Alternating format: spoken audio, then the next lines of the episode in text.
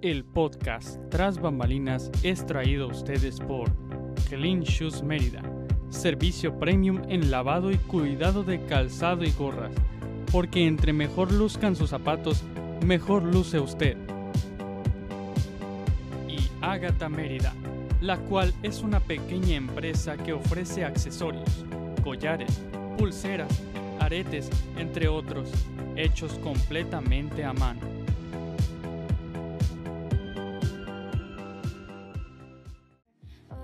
Estas son las recomendaciones musicales que Escena Musical Mérida tiene para ti.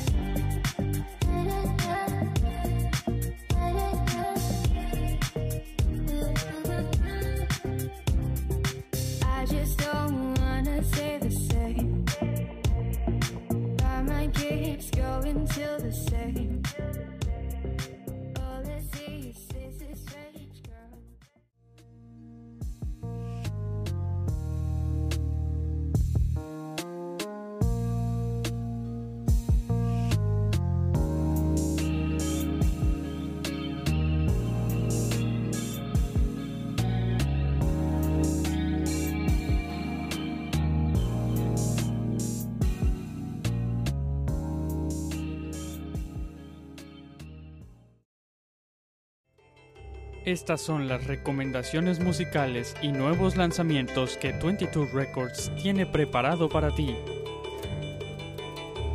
Hoy en día mis lágrimas se evaporaron, vinieron cosas mejores y el río lágrimas secaron debido al llanto del amor que yo te tenía, se esfumaba y en vapor se convertía, ahora es difícil.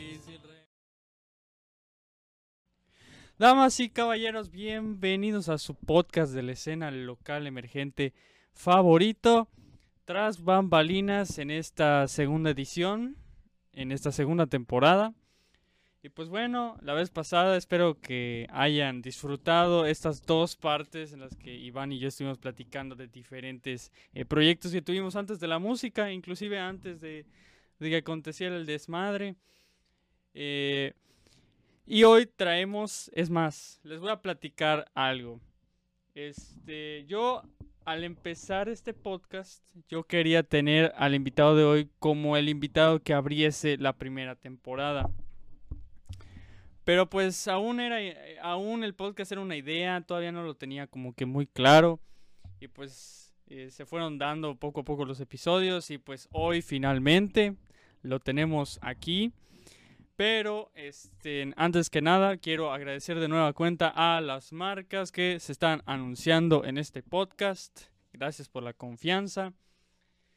Y gracias a todos los artistas que nos confían eh, su material para recomendarlos al principio de cada capítulo.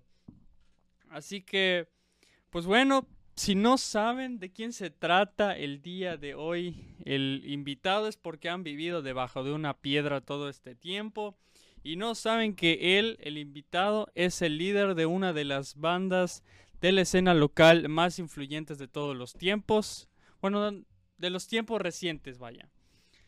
Este, y pues bueno, vamos a la intro para que conozcan de quién se trata. Viejo, ensayo más de tres horas seguidas. Clases de guitarra, puro guitarra viva, bro. ¿Conoces escala pentatónica menor? Creo que necesito otra guitarra. ¿Sabes cuánto me costó mi lira? Creo que necesita más stickers. Qué asco el reggaetón. Puro rock and roll, hermano. Bro, bro, oye, bro, bro, bro, bro. Música ligera es una completa obra de arte. Ed Maverick es una mierda. ¿Tú qué vas a saber de rock, pinche chamaco pendejo? Slash es el mejor guitarrista del mundo. Jimi Hendrix? ¿John Petrucci? ¿Qué es Green Day? Puro rock. Wey, súbele el volumen.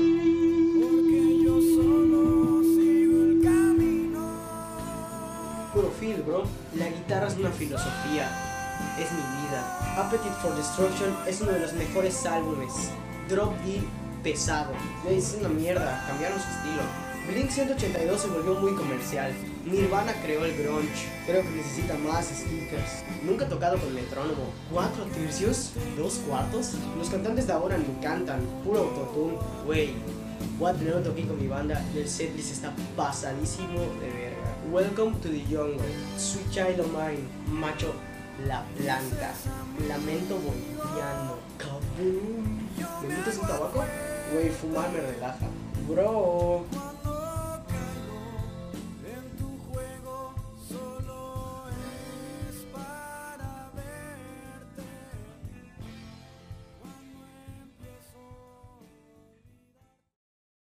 Pues bueno amigos, como vieron en la intro, creo que a varios ya se les está haciendo conocido este personaje, porque es un personaje, el señor Osvaldo Albor. No sé si ya tenía que activar mi cámara, pero hola. Buenas noches. Buenas noches. Ah, también trae las uñas pintadas. Así es, así es. Así, Estamos trayendo estilo hoy. así es, puro emo. Puro emo, depresivo, vegetariano. ¿Qué onda? ¿Cómo has estado todo este tiempo? Que no hemos así como que hablado mucho. La última vez que hablamos así bien fue por ahí de septiembre, que estábamos literalmente todos los nativos. Y yo hablando por aquí en una sala de Discord. Sí, cierto, estamos en llamada. Pues bastante bien, tranquilo. Este, creo que me ha servido mucho este tiempo como para mejorar en varias cosas, sobre todo en mi parte académica, yo creo. Eh, me he aplicado bastante en la escuela. Eh, sí he tenido la música presente bastante, pero me he dedicado a hacer otras cosas igual. Y a pensar mucho, a darle muchos enfoques a partes de mi vida que no, nunca había tocado. Pero bastante bien. Perfecto, gracias por hacer una, un espacio en tu agenda muy apretada, porque sí, de que es, hemos estado agendando y agendando y agendando, y me dice Oso, no, es que hoy estoy ocupado, no, es que hoy estoy ocupado, y me dice, tengo disponible los domingos, y fue que ayer, pues obviamente, eh, pues tanto él y yo estábamos viendo pues el Super Bowl, y hace rato antes de entrar al aire estábamos eh, platicando sobre qué nos pareció la presentación del señor The Weeknd. Y pues a Oso, ¿qué? Se- Como dijiste tú, le faltó. Le faltó, Ajá, le chispa. faltó, le faltó chispa, le faltó chispa. Pero igual, estamos en un año de, de... Yo siento que la pandemia hizo la diferencia también. Siento que fue un factor. No fue así como que en su totalidad el que... Nada por culpa de la pandemia. Pero sí un factor que perjudicó el rendimiento de la presentación de The Weeknd. Sin embargo, a mí lo que me gustó de esa presentación fue el repertorio. Escogió un muy buen repertorio, sinceramente. Este. Porque escogió sus mejores canciones y yo, pues afortunadamente, conocía la mayoría. Solo creo que dos no conocía. De resto, todas me las, me las eché, así de que cantadas, de que. eh, eh. Pero pues bueno, ya estamos para hablar, como lo dije en la, en la introducción, de una de las bandas más influyentes de la escena local en los últimos tiempos. O sea, de los nativos digitales. Digitales. Claro que sí. Esta banda que de hecho, ¿Qué fu- pasó? ¿Qué... que de hecho fue, fueron, Ah, sí. fueron los primeros artistas locales que yo conocí. Por el hecho de que, pues, como tú sabes, Kauki y yo somos amigos de hace muchos años. Este, y pues realmente pues me había enterado de que él tenía una banda y pues antes se llamaba, se llamaba Symmetry y todo. Yo estuve en la época, los conocí en la época de Symmetry cuando estaban, este, Kauk, tú, Chacho, Chan y no sé si el baterista era Alex, Alex Albor. Sí, el que viste, el que viste en, en el CUM. Sí, eh, que es ahorita el baterista de Genodia, ¿no? ah, era porque también ya se salió. ¿Ya se salió? Puro desmadre ahorita. Sí. No, pero fíjate que con Genodia ya lleva bastante rato que se salió. Se salió mucho antes. O Desde, sea, a- lo fue dejando poco a poco. desde antes del- del EP que lanzaron, ¿no? El barco de papel. Algo así. ¿Cómo se llamaba esa? Sí, el, el EP que lanzaron, que se llama Ariosol, eh, ya tiene rato que está grabado. Pero creo que no le habían completado varias partes. Pero ya tenía rato que está grabado. Ya Sí. mucho tiempo.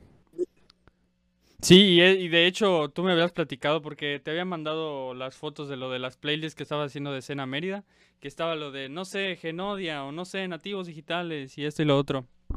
Que de hecho pues ya, ya lo transformé, ya le cambié la imagen. Este, pero sí me habías dicho que Genodia este, en sí había como que tambaleando de que no, no estaban lanzando nada, no estaban teniendo actividad. Sí, sí, sí. Exactamente. Pero pues bueno, el día de hoy, Oso, nos vas a, contar la historia de esta magnífica banda. Que, pues la verdad, yo te digo, los conocí en la época de Symmetry. Así que, ¿qué te parece si empezamos por ahí? La primera vez que se juntaron Kauk y tú para hacer esta maravillosa banda, el comienzo de esta, de esta influyente banda. Pues fíjate que las ciertas, porque la primera vez que nos reunimos fuimos solo Kauk y yo. Yo conocí a Kauk en, un entrenamiento de básquetbol. Y no, no sé de dónde salió, la verdad no me acuerdo de dónde salió. Pero empeza- empezamos a hablar de Muse, de una banda que, nos, que bueno, a mí me gusta mucho, a él también. Y en ese tiempo, pues a los dos nos gustaba así, a tope. No sé por qué empezamos a hablar de eso, entonces ya como que cada entrenamiento empezamos a hablar, hablar, hablar. Y un día yo le dije, oye, pues sabes que yo toco guitarra, no sé qué. Me dijo, ah, pues yo toco piano y también cantaba. Y nos reunimos un día. Ese día hicimos una canción que está horrible. Hasta el día de hoy me acuerdo de esa canción, está horrible. Y tocamos un poco de Muse. De ahí me acuerdo que yo estaba en primero de secundaria. Y llamamos a un amigo mío que era guitarrista. O sea, no teníamos ni bajista ni baterista, éramos dos guitarras y una voz pero nunca jaló ese, ese rollo. Fue hasta 2015, 2000, 2016 que conocimos a Chan. A, a Chan yo lo conocí así, estábamos en el descanso y Kauk me, me llamó y me dijo, oye, mira, él toca el bajo. Y yo así de, ah, ¿y qué te gusta tocar? Pues Muse, Red Hot Chili Peppers, Peppers, no sé cómo se dice. Vas para adentro. Em, Green Day. Y así de, ah, bienvenido a la banda, buena y pedo. Vas para adentro. Y oh, jálate, jálate. Y es- estaba difícil porque yo estaba iniciando y yo no sabía cuántos bajistas habían. Para mí, puta, encontrar esos cabrones era como encontrar, puta, diamante en Minecraft, güey. Entonces, entonces ya nos reunimos nosotros tres. Y bueno, pues creo que nos reunimos unas veces. Llegó el concurso de talentos del CUM y Chacho se había comprado su primera guitarra, porque Chacho entró a aprender guitarra, creo que por mí. No sé si porque me conoció que yo lo hacía y le llamó la atención, no estoy seguro. O creo que igual. A Chacho siempre le ha gustado ese tipo de música de que de estéreo, caifanes y todo ese rollo. Rock en español. Ajá, él es, él es mucho rock en español. Entonces me acuerdo que Chacho, yo lo llamé y le dije, oye, ¿quieres tocar con nosotros? Vamos a tocar una canción de My Chemical Romance.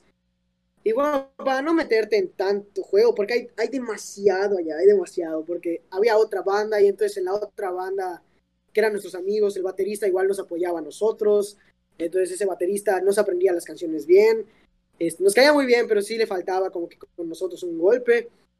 Y bueno, llegó el día del concurso de talentos y estábamos ya los cuatro originales, por así decirlo, que éramos Chacho, Chan, Kauk y yo. Y Emilio, que era el baterista que estaba tocando con nosotros. Y tocamos Elena de My Chemical Romance. Salió horrible, obviamente, porque estábamos pinches noobs. Principiantes. Y, ya de ahí este, nos empezamos a juntar eh, más, yo creo. Y pues yo, pues como mi primo es baterista, eh, pues yo tocaba con él y no sé qué. Y primero, la primera vez que lo llamamos para tocar con nosotros, que fue en Barra 13, se supone que era baterista de apoyo. Y esa fue como que, así lo llamamos las primeras veces que tocó con nosotros. Pero él llegó a un punto en el que ya me dijo de que, oye, ¿sabes qué? Pues sí quiero estar, no importa que yo tenga dos bandas. Y entonces él estaba en Genodia y entró a, a. Y así pues nacimos los cinco. Y empezamos a tocar, no sé, en Barra 13. Me acuerdo que de Barra 13 nos fuimos a la Caverna Club. Me acuerdo que de Cavern Club tocábamos en fiestas. Tocábamos en el CUM también, para lo que nos llamen. Y así hasta que llegamos al DeLorean. Y así nos fuimos. No sé qué más quieras saber. Sí, de hecho, ¿cómo se llama? Este. Me acuerdo que hay un video, no sé si está subido en el canal de Nativos o en el canal de Kauk, en el que tú y él, creo que fue, no sé si fue la primera presentación de Symmetry como tal, que cantaron la de Radiohead. No. En ese tiempo ya estaba, ya teníamos la banda, pero ese es el Music Fest, es lo que se hace en el Cumbres, pues cada año. Y Kauki y yo entramos a participar, pero lo que hicimos bien fue entrar a participar nosotros dos, porque como banda, digamos que el Music Fest es más un espacio para, para solistas, para, no sé, Dúos, para tríos. dúos, para tríos y todo, ese, y todo ese rollo. Entonces es algo más como que íntimo, yo creo. Si vas a hacer con una banda, igual tiene que ser algo así, tipo un, un unplugged, por ejemplo. Unplugged, no sé cómo se llama, unplugged. Entonces, nosotros tocamos Creep ese día. Ni tenía idea que íbamos a ganar, según yo no. Ah, era un Este, concurso. Sí, era un concurso. Era un concurso. Entonces, este, había pues tercer lugar, segundo lugar y primer lugar. Y creo que nosotros pasamos como de antepenúltimo. Y ya. Y creo que no íbamos a tocar esa. Eso porque le dije hay que tocar esa. Y la cambiamos bastante. Le dimos un otro rollo. Está más depresiva a lo normal. XD, XD, XD. Simón, Simón. Pero muy bueno. Nos llevamos una sorpresa. Ah, yo, yo no me lo creía. No- ¿Pero qué ganaron? que ¿Primer lugar? ¿Segundo lugar? ¿Qué ganaron?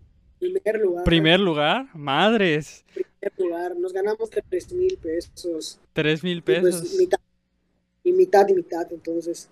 O sea, obviamente, pues me sentí mal de que no participaba toda la banda, porque pues me hubiera gustado. Pero por ese hecho, el siguiente, creo que no el siguiente año, o creo que sí. eh, no, dos años después se dio el Music Fest 2018. Y en ese entramos ya toda la banda. Este, no, 2017, 2017.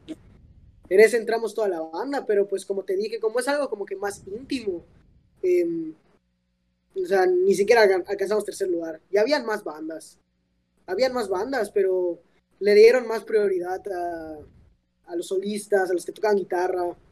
Hubo uno que presentó una canción original y, y ni así. La clave para, para ganar así yo creo que está en, en covers. Y que hagas a todos. Pero sí, bueno. güey. Y de hecho, su, o sea, vi el mensaje que dio Kauk antes de empezar a tocar. Y sí me identifiqué, ¿no? Porque hay personas que normalmente pues son juzgadas por ser diferentes. Entonces, este, creo que ese es el mensaje que quiso dar Kauk al, al inicio de tocar la canción. Entonces eso como que me hizo reflexionar un poquito y pues eh, tampoco juzgar a, nadie, ¿sabes?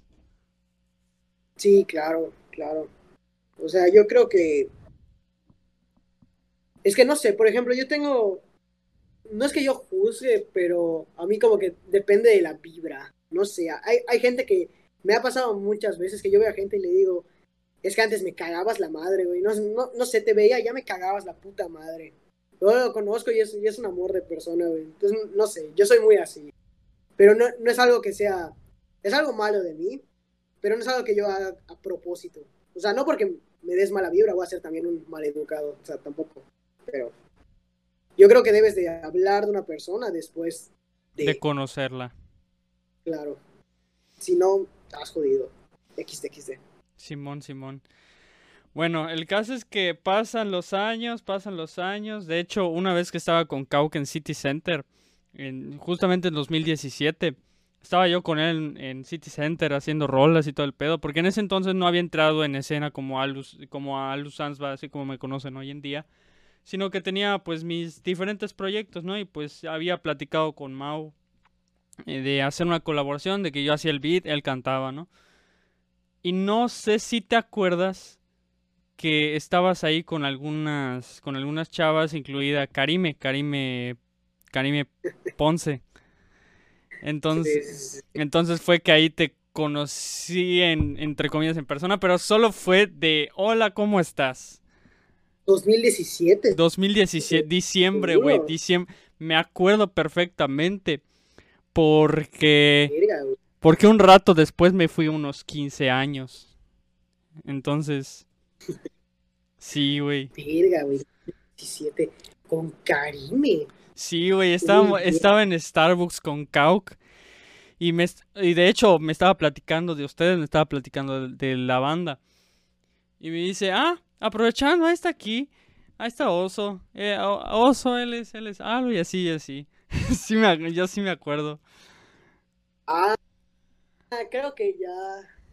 Creo, güey, creo. Pero en ese, Recuerdo haber topado, recuerdo haber topado a Kauk Center. Es que con Kauk siempre me topo, te lo juro. No sé por qué, en todos lados lo encuentro. Es, no sé por qué. Pero pre- pregúntale. Pregúntale, ¿es cierto que a Oso te lo encuentras en todas partes? Te va a decir, sí, güey. ¿cuándo fue la última pero vez sí, que te lo topaste? ¿Dónde, ¿Te lo has topado en cuarentena o en él? No, en Cuaren, en Cuaren no, fíjate que no. O sea, la última vez que lo vi fue en el, fue en el cum, Cuando, cuando les fui a ver. Sí, pero no sé, o sea, siem- siempre, siempre nos ha pasado, siempre nos ha pasado que nos topamos. No, no te puedo decir exactamente dónde porque fue hace mucho tiempo, pero, pero sí nos ha pasado varias veces. Sí Chinga. nos ha pasado. Chinga, chinga. Pero sí, ahí te, ahí pues te conocí entre, entre comillas, porque solo fue de hola, ¿cómo estás? Ya después sucede que, este, debuto, obviamente debuto en, en- en plataformas, ya debuta mi proyecto solista, eh, y pues obviamente como eran los primeros artistas a los que había conocido, gracias a Kauk, pues te contacto. Y pues, oigan, quiero hacer una colabo con ustedes. ¿Cómo reaccionaste en ese momento? Un morro meco que apenas estaba empezando y ni puta idea tenía de qué es hacer música. No sé, es que es algo, es algo raro, es, es algo extraño, yo siento. O sea, no, so- no solo lo digo por ti, porque no extraño, pero se siente, se siente muy padre, viejo. Se siente, se siente muy padre cuando te llaman de que, oye, pues es que tu banda no, no sé qué, quieres tocar, oye, pues es que tu banda no sé qué. A Chacho hace poco le, hablaron para tomarnos fotos, este, cosas así. Entonces, no sé, como que yo estaba en mi cuarto y a nada leí de que, hola, soy Alu, no sé qué, hay que hacer una cola y la cosa, y me acuerdo que sacaste o me mandaste la tu A, o sea, AS y nuestro símbolo negro, me acuerdo, nuestro logo negro, me acuerdo, era algo así, me acuerdo que hiciste como que un un, Un, un ma- flyer, por así Ajá. una imagen, pues. Y ya, pues dije, ah, pues qué padre. Y al, al instante les dije a los demás. Y me dijeron que sí. Sí, porque ya... Y en ese entonces todavía eran Symmetry, todavía no eran nativos digitales. No, todavía no éramos nativos. Aún Hasta- éramos Symmetry. Yo. hasta que sal... No, pero espérate, a- antes de eso, estaba, estaba pues en, estaba en secundaria, si no me equivoco. Este, que llega un día Cuthberto, que no estudiaba, o sea, que no estudiaba conmigo, no estudia, no estudiaba en la misma escuela que yo, pero iba a buscar a su hermana a- ahí. Entonces me muestra la primera canción de Symmetry, que es la de Siete Veranos. Y yo pues obviamente no le presté así como que mucha atención ya hasta después. O sea, de que llegué a mi casa y lo primero que hice fue eh, Symmetry Siete Veranos. Ya me puse a escucharla. Al principio como que no me gustó tanto porque antes, antes me daban mucha hueva las canciones lentas, güey. Y las canciones tristes me daban un chingo de hueva. Pero pasaron los días, pasó mi relación, güey. Y cómo se llama. Y puta, la oí, güey. Y me identifiqué un chingo, güey. Te podría decir que hasta una vez, güey, me puse a llorar con esa canción de fondo, cabrón. ¿Cómo, ¿Cómo fue esa madre? A ver, cuenta cómo fue Siete Veranos. ¿Cómo fue siete veranos? Mm. Es gracioso, güey. Fíjate que yo soy.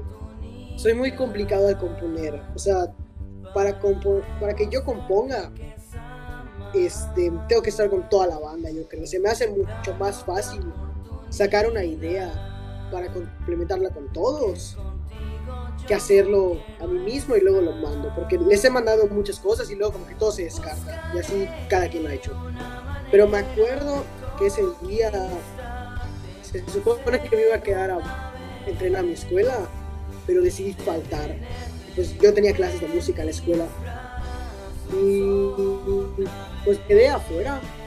Es que, si no estoy mal, ese día, por esas fechas, eh, igual, o sea, se iba al mismo lugar que, que yo para, para irse. Entonces no sé si cuando se fue, sí creo que sí, creo que cuando se fue yo me puse, puse a tocar. No, no sé, me entraron ganas y empecé a tocar, a tocar, a tocar. Y lo primero que toqué fue el, fue el coro. O sea, fue lo primero que se... Y no sé, viejo. O sea, no está... En ese tiempo yo tenía una relación, pero no estaba pasando por nada malo. O sea, es que Siete Veranos no es una canción, ¿cómo decirlo? Como triste, yo creo. O sea, se puede interpretar, sí. Pero es más una canción como para decirle a una persona que no la quieres perder. O sea, que no sé, que vas a hacer lo que sea para quedarte. Por eso pues dice, te regalaré todas las cosas de este mundo, te regalaré regalos más a menudo. Y ya, o sea, salió. Y entonces yo ya tenía, tenía el precoro y el coro. Y el coro, esos dos. Y se lo mostré a, a Chan, y creo que a Chacho, no me acuerdo si estaba Chacho, la verdad. Y llegamos a Chan, este, pusimos un track con mi pedalera y empezamos a, tocar. Y Kauk le empezó a dar como que forma la voz. Kauk escribió el verse, el primer verse, o sea, la primera estrofa, el intro, casi casi, porque después de eso todo se repite. Y me acuerdo que yo le agregué los coros, de que de todas las flores de este mundo se repite este mismo, eso yo se lo agregué. Y ya así salió. Entonces la, la fuimos como que tocando. Para que una canción este, quede bien, la tienes que ir toque y toque y, Y toque, perfeccionando mejor- y perfeccionando. pues es que. Sí, sí. Porque siempre se te va a ocurrir algo nuevo. O sea, no sé si a ti te ha pasado. Pero yo cuando toco en vivo le meto alguna cosa. Cuando estoy en mi casa digo, ah, estaría padre meterle esto. O esto, o lo acomodamos mejor. O me acuerdo, el segundo solo de la canción. eh, la primera vez que lo hice está en el canal. Está en una versión que tocamos en el DeLorean. Es, es, es la segunda versión que subimos de Siete Veranos. Este. Y yo le metí el segundo solo ahí. Ya, este. No sé, creo. Creo que ensayamos. Y ya en el estudio fue como que. Golpe, golpe. Y me acuerdo que en el estudio estuvo gracioso porque después de hacer la canción. O sea, después, porque como que nos las enviaron y no quedó como nos gustaba. este, porque no quedó acomodada de una manera. Entonces la mandamos otra vez. Y pasaron y otra vez la mandamos. Y Kauki y yo empezamos a discutir de que no, es de que tú le metiste no sé qué y no era así, cambiaste esto no sé qué. Pero bueno, entre tanto a los dos nos terminó gustando. Y así se quedó. Y así Y sigue. ya te mandaron la, la versión que es la que existe ahorita, ¿no? Finalmente. Sí, que es la que está en YouTube. Este, la que está en el DEP de Lorian. Fíjate que creo, creo, porque creo que yo habré confundido los archivos. No estoy seguro. O quién sabe qué habré hecho, no me acuerdo. Pero se escucha diferente y no sé por qué. no sé por qué. Igual la tenemos en Spotify con el perfil de Symmetry oficial. Pero si la escuchas al inicio, el ruido que se escucha así de De pff, interferencia. no se, ajá, no se escucha en la primera vez que la subimos. Pero me gusta como queda, no sé. Está padre porque escucha y suelta el bajo. Igual al final. Termina y se escucha y Simón. así se quedó. ¿Con qué plataforma lo subiste? Esa con Fresh Tunes. Con Fresh Tunes está subido el, el del... Pero la de siete veranos de Symmetry oficial. También con Fresh Tunes. No utilizamos CD Baby hasta caminos. Ok, y ahorita, ahorita vamos a llegar hasta, hasta por ahí. Pero bueno, sale la canción. ¿Cuáles son las reacciones de la gente? Fíjate que en cuestión de golpe, eh, Siete Veranos se llevó así fácil en un día. Creo que hicimos 600 vistas, 700. Y justo yo le dije ayer a la banda, ayer, pues, ¿qué fue ayer? Este 7 de febrero, creo que sí. Justo yo les dije de que para mí Siete Veranos tuvo el impacto que tuvo en, en YouTube porque no la sacamos en Spotify al instante la sacamos hasta después. Entonces, pues no sé, si, si tú entras a, a nuestro canal, es el video más visto del canal, con más likes y con más comentarios también. O sea, tuvo, tuvo un buen impacto, tuvo un buen impacto.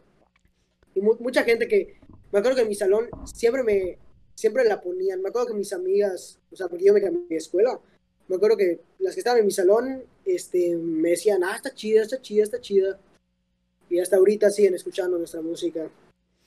Qué bueno. ya. O sea, Y- creo que tardó en pegar igual porque pues, inicia muy lento. Pero creo que pues igual te tienes que tomar el tiempo de escuchar una canción. Yo creo.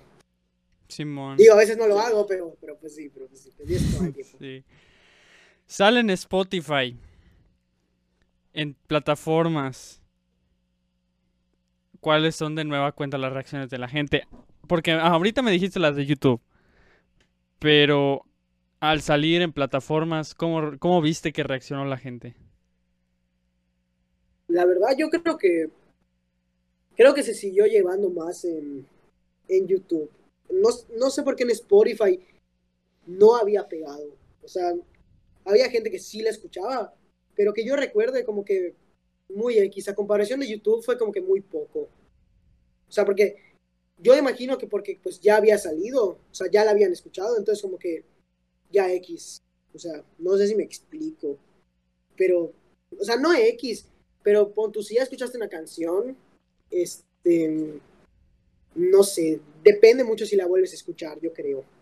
No estoy, no estoy seguro cómo explicarlo, pero las, la interacción o el golpe no fue el mismo que con YouTube. Fue mucho más bajo. Fue mucho más bajo, yo me acuerdo. Pero sí, eh, me acuerdo que llegó a mil streams, me acuerdo. Sí llegó, sí llegó a los mil streams.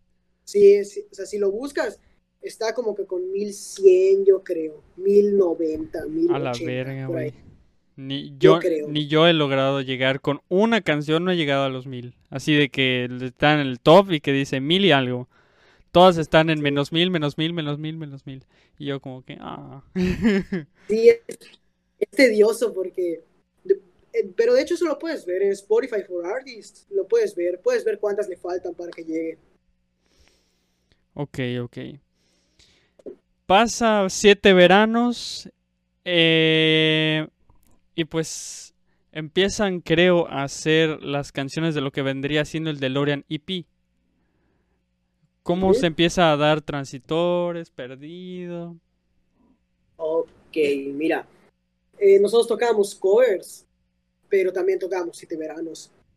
Y un día, pues, no sé, un día en un ensayo en casa de Chacho, o sea, en casa de, mi guitarrista, eh, pues yo empecé a tocar como que una progresión de acordes que era de que pam, param, pa, pam, pa, pam, y así. Este, y se las mostré y nos gustó. Y grabamos un audio y se lo mandamos a Kau. Y Kau nos dijo de que, ah, está padre, no sé qué. Y en el siguiente ensayo, Kau fue el que le puso la letra a Transitores. Y así empezamos, así empezamos. O sea, Kau que escribía las letras y nosotros nada más ensayábamos. Y fíjate que Transitores tuvo un progreso más rápido. Creo que porque es una canción más. Ah, más rápida. Más rockera, movida. pero- sí, sí. Tuvo un proceso de composición más rápido y más adaptable. Era mucho, era, por lo menos en el coro cambiaba. Este, bueno, es que cuando Couch salió de la banda, las letras se perdieron. Y yo solo me acordaba de, poquito. Creo que en el precoro, en el precoro Couch le había puesto más letra.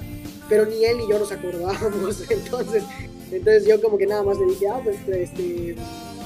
Y te encontré, no sé qué, en la calle sin salida y así. Y ya lo empecé a escribir. Y pues. Ajá, nada más como que le moví un poco la letra. Pero sí, las primeras dos que se hicieron fueron Siete Veranos y Transitores. Después vino el super hit, el super hit de todos, la favorita de favoritas. Eh, de hecho, sí. Porque se salió Kau este, después del segundo Music Fest al que fuimos, el que te dije, que fue toda la banda. Se salió Kau. O sea, él ya había decidido salirse, que porque quería hacer otras cosas, creo.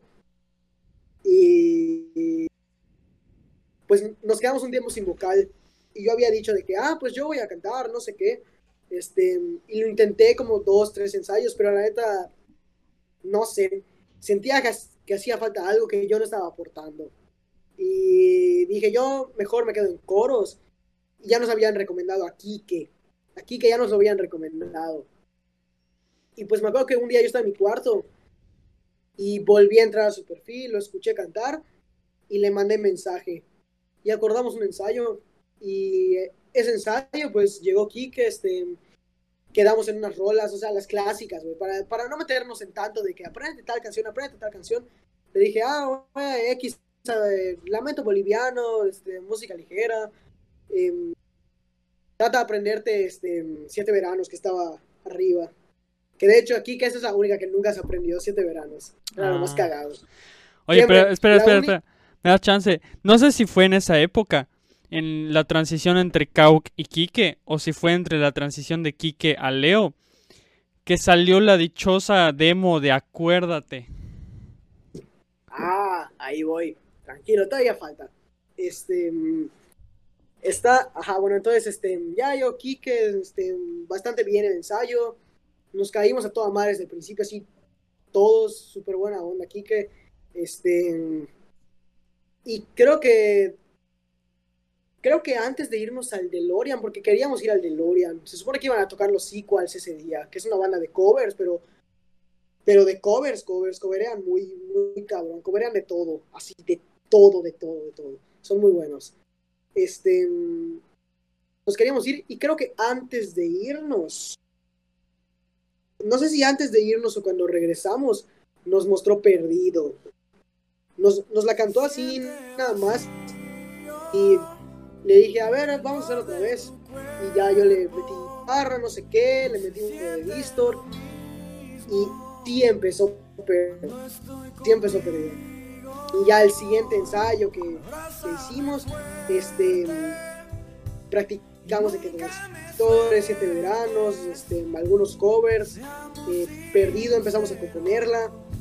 eh, y también nos mostró otra canción que se llama Never Come Back, que era una rola que estaba escrita en inglés por él y también compuesta. Que de hecho perdido igual la composición y la letra, todo es de él. O sea, nosotros nada más le pusimos lo nuestro. La arreglaron. Ajá. Donde digo, igual participamos como compositores, pero composición nuestra, nuestra no es, es todo de él. Siempre, va, siempre lo vamos a decir y siempre lo vamos a mantener, es de él. Este, y ajá, nos mostró Never Come Back y puta, una de las rolas que más nos arrepentimos de no grabar el día que grabamos el EP. Por perder tiempo no lo grabamos. Buenísima rola. Este, pero bueno, para no meter en, en pleitos de que pues pasó un tiempo, eh, no sé si quieras que te cuente la grabación, no sé qué más me vas a preguntar. Sí, o Entonces, sea, pues, dime sí. para, para que yo sepa cómo te lo voy a contar. Pues mira, vamos, o sea, vamos por la grabación, pues ya hablamos de cómo, de cómo entablamos nuestra primera conversación vía Instagram. Este, vamos a hablar obviamente de la, de la transición de los nombres entre Symmetry y nativos, cómo fue esa, esa transición de los nombres. Igual, este, cuando ya les empezaba a agarrar un poco más la pista, de que ya me iba comunicando contigo para más cosas, etcétera, etcétera. Este, pues obviamente vamos a hablar de la transición entre, entre Kike y Leo y todo lo que vino después eh, hasta Caminos y creo que vamos a terminar de hablar hasta, bueno, por lo menos de nativos, hasta el- CUM, hasta que los conocí en persona. Perfecto. Em, pues, si quieres empezamos por la grabación. ¿Qué fue primero? Eh, ¿hmm? ¿Qué fue primero? ¿La grabación del, del DeLorean EP o fue el cambio de nombre? A eso voy, a eso voy. Eh, ya teníamos las rolas listas. Em, y entonces, me acuerdo que teníamos. No sé si tocamos ese día. No, no tocamos. Fuimos a ver a Satélite Morelos y a otras bandas al DeLorean. Y me acuerdo que estábamos sentados Chan, Chacho y yo. Y yo les, y no sé, no sé si fue por la noche que, que lo, estábamos pasando muy bien, que así me volteé y les dije, ¿saben qué? Vamos a grabar. Y me dijeron, ¿en serio? Les dije, en serio, vamos a grabar un EP y se va a llamar Nativos Digitales. Porque el EP se iba a llamar así, Nativos Digitales. Sí, cierto, sí, cierto. sea, sí, no había- cierto. No había cambio de nombre. Sí, es cierto. Ya me acordé, ya me Y acordé. acor- acordamos, acordamos. Y le dijimos aquí que está bien, no sé qué, a Alex, está bien. Entonces, ya llegó el día de la grabación. Eh, grabamos primero. Solo grabamos dos canciones ese día. Grabamos Perdido, que la grabamos de primero. Y grabamos Transitores. Eh, Perdido salió muy bien, la llevamos bastante bien, o sea, fue bastante rápido. Eh, y Transitores. eh, nos llevó un poco más de tiempo porque no sabíamos, no teníamos el tempo de Transitores ni de Perdido, pero de Perdido era más fácil porque era una canción baladera como que lenta, pero de Transitores no teníamos el tempo. Entonces, por eso la canción está bastante lenta grabada, pero cuando la tocamos en vivo es rápida, porque no sabíamos qué tempo ponerle. Y en ese momento como que sonaba rápido, pero luego al hacer ensayos ya era como de que, ay, güey, la grabamos muy lenta. Em, y ya así estuvimos un día en el, en el estudio, literalmente un día, llegamos como desde las 11, 12 de, la tarde, eh, o de la mañana, como lo veas. Em, y nos quitamos como a las 9 casi, casi. Estuvimos un día ya. Y metimos de todo. Y ya, este, después de eso, se supone que íbamos a grabar esa rola que te mencioné, que se llama Never Come Back, pero no teníamos ya el tiempo para hacerlo. Em, y después de eso, acordamos una tocada no sé si Perro Negro nos habló, este, creo que estoy siendo muy estúpido, pero o creo que yo les hablé, pero yo les dije que yo quería tocar ahí. Sí, yo les hablé, yo les hablé. O no estoy seguro, no estoy seguro, no me acuerdo, pero me acuerdo que pues hacía falta un cupo para una banda, este, porque ya estaban monstruos en la lista. Entonces, eh, pues yo les dije, ah, pues nos gustaría tocar con monstruos. Y, bastante bien. Y ya, pues nos dieron el flyer, este, monstruos, bastante buena onda. Todos, me acuerdo que yo hablé con el vocalista eh, y me pasó los videos que hicieron. Hicieron videos con, con los logos para promocionar. Em, monstruos es una bandota, yo creo que está muy infravalorada acá. No sé qué tanto pegue, pero es muy buena, es muy buena. Este, mm, y ya llegó el día del perro negro y tocamos en perro negro, eh, tocamos perdido, tocamos transis, tocamos siete veranos y pues solo esas tres canciones teníamos. Y, y creo que ya, ya después de eso, este, pasaron unos días, yo fui a casa de Chan a ensayar, este, solo estábamos él y yo. Y yo le dije, oye, pues aprovechando que estamos acá, ¿por qué no componemos algo? Y pues empezamos como que a tocar, a tocar, a tocar, y cada quien dando como que ideas y progresiones de acordes. Él fue el que me dijo, ah, pues vas a tocar, mira, toca esto, esto, esto, esto, esto y esto. Y le empezamos a dar ritmo, ritmo, ritmo, ritmo. Yo me puse a cantar, a cantar, a cantar, a cantar. Y era como que cantaba y escribía la letra. Cantaba y escribía la letra. Cantaba y escribía la letra. Entonces, así nació Acuérdate. Acuérdate fue después del DeLorean. Y fue después de tocada en Perro Negro. La única que hemos tenido con Quique, la primera vez que tocamos ahí. Eh, está grabado con el celular de Cham. Me da mucha risa que está grabado con el celular de Cham. Y pues nada, la, la subimos a SoundCloud y a YouTube. Y que yo se la mandé a Quique. Y el día que se la mandé a Quique fue el mismo día que me dijo, oye, ¿sabes qué? Yo me voy a ir a México, eh, ya no voy a poder estar con la banda, pero si quieren seguir tocando las canciones, por mí no hay problema. Este, nada más que pues eh, yo le dije de que, ah, sí, que reconocemos que son tuyas, no sé qué, este, las vamos a subir a Spotify y eso. Ya, y así salió él de la banda. Este, y así estuvimos un tiempo sin vocal. Eh, probamos, probamos a dos, dos más. Probamos un brother que no me acuerdo su nombre, pero se apellida Araujo. Este, y era muy amigo de Quique. Eh, cantaba bien, pero creo que al momento de alzar la voz este, se le iba por completo. Y pues no nos, no nos convenció tal cual. Y después de eso me recomendaron a otro que se llama Patricio Gómez. Y lo hablé, llegamos, canta muy bien, canta muy padre. Su estilo de canto es como que muy, muy popero, más o menos. Eh, ahorita está ahorita tiene un proyecto solista. Eh, está yendo bien, yo creo. Está subiendo covers a Spotify y a YouTube. Y, pero bueno, el problema con él era que nos juntábamos a ensayar y no iba. Nos juntábamos a ensayar y llegaba tarde y se iba temprano. Entonces ya como que, pues lo sacamos. O sea, le dije, ¿sabes qué? Pues, pues simplemente no, o sea, creo que igual nos íbamos a dar un tiempo. Por ese tiempo igual, Chan y yo empezamos a chocar un poco. Y llegó un tiempo en el que lo dejamos en pausa todo. O sea, ni siquiera Chacho y yo lo continuamos. O sea, Chan creo que dejó la banda un tiempo. Y un día me llamó. Fue el tiempo que se fue a Sí. Last Minute, ¿no? Mm, No, ¿O fue No. antes de Last Minute? para. Fue antes. Yo estaba en primero de prepa, en 2018. Fíjate que pasó eso.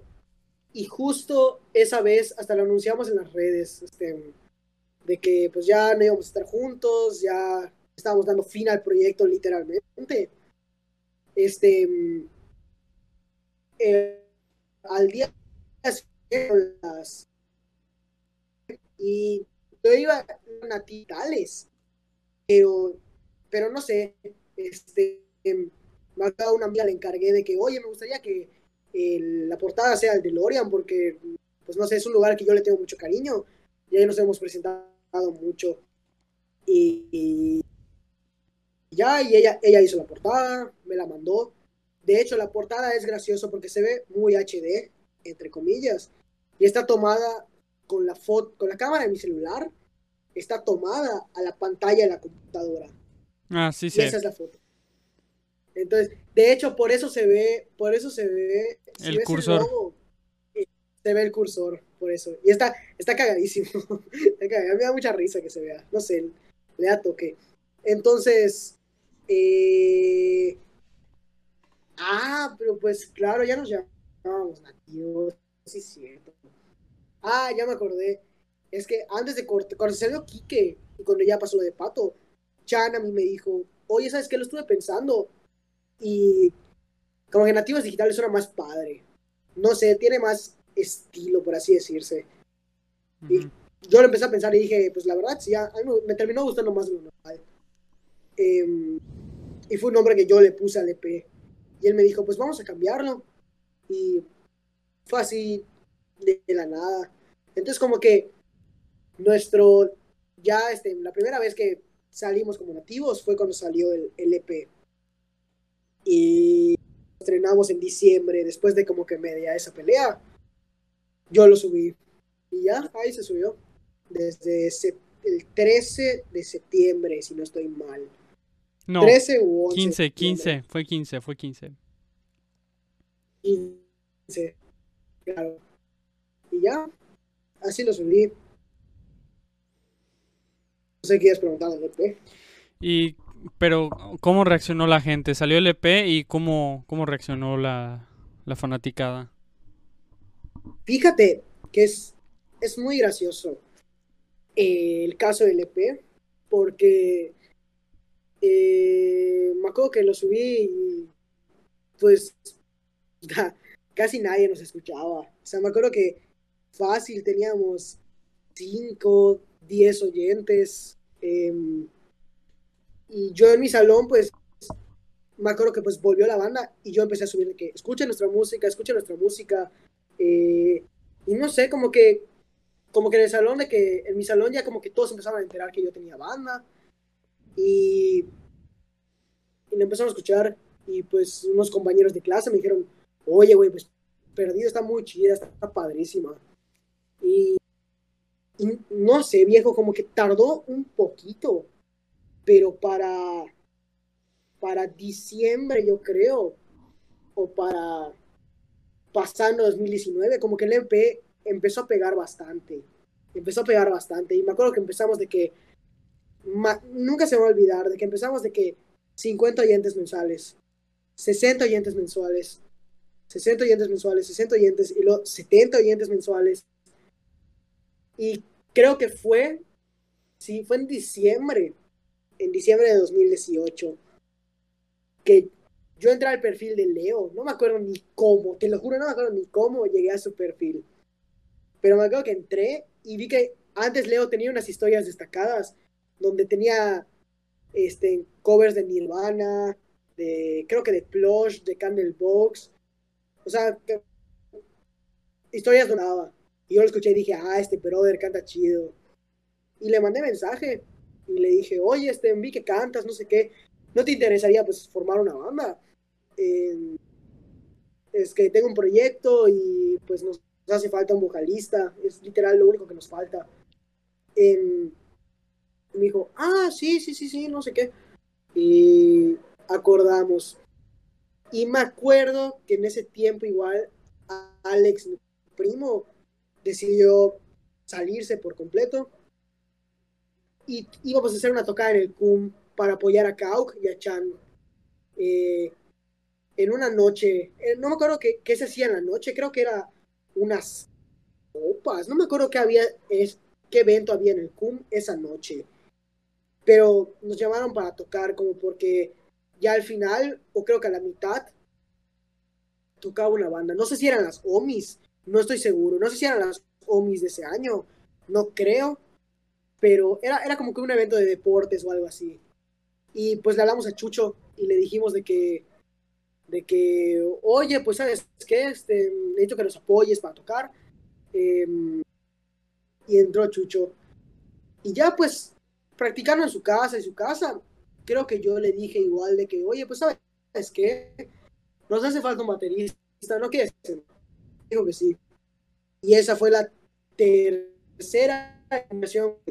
Entonces ya éramos, ya para ahí de diciembre de 2018, pasando enero, ya éramos Leo, Chan, Chacho, eh, Chucho y yo. La O sea, ya alineación del boom. Del boom. Y me acuerdo que fue para esa época que nos hablaron para el Teresiano. Sí, para cierto, to- que tocaron, que tocó Caroline, tocó, no sé si tocó Last No. Minute. No, no, no, no, no, no, no. Te estás confundiendo. Este, para el T-Fest fue la primera vez que tocamos en el Teresiano. Es que en el Teresiano hemos tocado tres veces. La primera vez fue en 2017. Me acuerdo que yo estaba en el Kuma aún. Em, bueno, no. O sí. O no. sí, sí, sí, sí, sí. Yo seguro, se- se- sí, seguía en el CUM. Seguía en el CUM. Ya estaba ahí, creo que en tercero de secundaria. Em, y nos. Y que Kauk tenía una banda, o sea, formó la banda que era Caroline, que era la de Kut. Eh, Kut, Irving y otros güeyes. Y me acuerdo que hacía falta una banda. Y Kauk nos llamó. No sé si él nos invitó, creo que sí. Y ya entramos. Este, y esa fue la primera vez que tocamos en Teresiano. La segunda, igual fue como que en la Kermés. Em, pero ya se llevó como que en la. como que en un hall principal que tiene el Teresiano. Y me acuerdo que unas amigas mías de Teresiano este, me hablaron y me dijeron, oye, quieren tocar tu banda, no sé qué, va a tocar igual Caroline y así. Y así de que, ah, pues está bien. O sea, total, nos llevamos, nos llevamos con Caroline, nos llevamos con Caroline a toda madre. Este, y no me acuerdo si solo nosotras dos bandas participamos. Creo que, no, otra igual, otra del CUM igual participó. Em, y la tercera fue esa ya con Leo. Fue la primera vez que Leo cantó con nosotros. Que de hecho quitamos los videos de YouTube porque están horribles. no, no los quitamos. Sí, están cierto, porque hasta se ve como Kurt está pasando. Sí, en perdido, en perdido. Pero Leo cantaba todo así, estaba todo tieso en el escenario. Porque a lo mejor era la dijo, primera "No, vez que cantaba Leo en vivo, ¿no? A lo mejor. Esa, sí, creo que igual, este, arriba. O sea, creo que no le daba pena, pero creo que no sabía cómo moverse, o, o sea, no sé. No sabía desenvolverse de en el escenario. la. Y ya, este, entonces, me acuerdo que ese día sí se quedó bastante gente. Nosotros tocamos de último. Y me acuerdo que ese día tocó Last Minute, tocó, eh, tocó Atala, porque ya se llamaban Atala. Eh, no me acuerdo quién más, creo que hicieron un karaoke, algo así. Pero bueno, y tocó una banda que se llaman The... Se llaman The Inks. Son unos morrillos del CUM. Bueno, que estaban en el CUM, creo que siguen ahorita. Este... Pero ajá, esos son los morrillos que se llevan a nosotros igual. Somos nuestros hijos, casi, casi. Porque ahí a mí me hablaban para preguntarme cosas. Eh, un saludo a Inks igual. Y... Y ya. em, la primera vez, gente, hicimos unos covers, obviamente, y tocamos nuestras canciones. Fue para escuchar que Perdido, que ya, ya había agarrado fuerza, la cantaba la gente. O sea, no se escuchaba así, pero tú volteas a ver y la estaban cantando. Entonces se sentía muy padre. Y, y ya de ahí, pues nos, nos reuníamos a ensayar, ensayar. Y aquí empieza, creo que yo, por lo menos hasta ahora, yo creo que es la parte o el, no sé cómo decirlo, como que el lapso de tiempo que más he disfrutado con la banda hasta el día de hoy. Que empezamos a tocar en bastantes lugares. Me acuerdo que pasando el Teresiano, eh, Sí, vi que. tocamos Pero por ejemplo, les llovían, les llovían muchos DeLoreans. Les llovían muchos DeLoreans. Porque tuvieron DeLorean Fest, tuvieron el Happy Depression, al que yo iba a ir, pero no sé por qué terminé no yendo. Algo Aquí tuve. va, aquí va. Aquí va. Eh, antes de que toquemos en el Teresiano, yo ya había agendado en el DeLorean. Y entonces tocamos en un evento que se llamaba Music Roads. Porque me acuerdo que Chacho le puso el nombre. Que Lua, ese- estuvo, ¿no? En ese Lua hacía su debut. Y había, estaba Anarchy igual, si no estoy mal. Saludos a Y Andy. creo que una banda. eh, saludos a Andy, claro. Y creo que una banda nos canceló. No me acuerdo. Creo que éramos solo nosotros. Creo que sí. Y ajá, teníamos esa tocada. Este, que de hecho, gracias al Lua se llenó. De verdad. O sea, sí fue gente a vernos bastante más de la que yo esperaba. Pero no sé. Ese, con Lua, ese ya es como que otro tema, no me voy a desviar a eso porque es otro tema completamente diferente. De hecho, pero lo platicamos que- la otra vez. lo estábamos platicando Sí, la otra vez. Pues ya, este, y ajá, entonces, después de eso, eh, de- después de ese DeLorean, si no estoy mal, eh, salió eh, el anuncio del DeLorean Fest. Salió el anuncio del DeLorean Fest. Yo me acuerdo, me acuerdo. Y, y me acuerdo que yo empecé a decirle a la gente, oye, ¿saben qué? Etiqueten a nativos en Facebook, en la publicación, para que vean el DeLorean que, pues, ajá, tenemos gente que, pues, que vernos. Em, y contacté al Delo, me acuerdo que contacté al manager, al, al manager, al, al jefe, o sea, con quien yo agendaba. Este. Y XXD.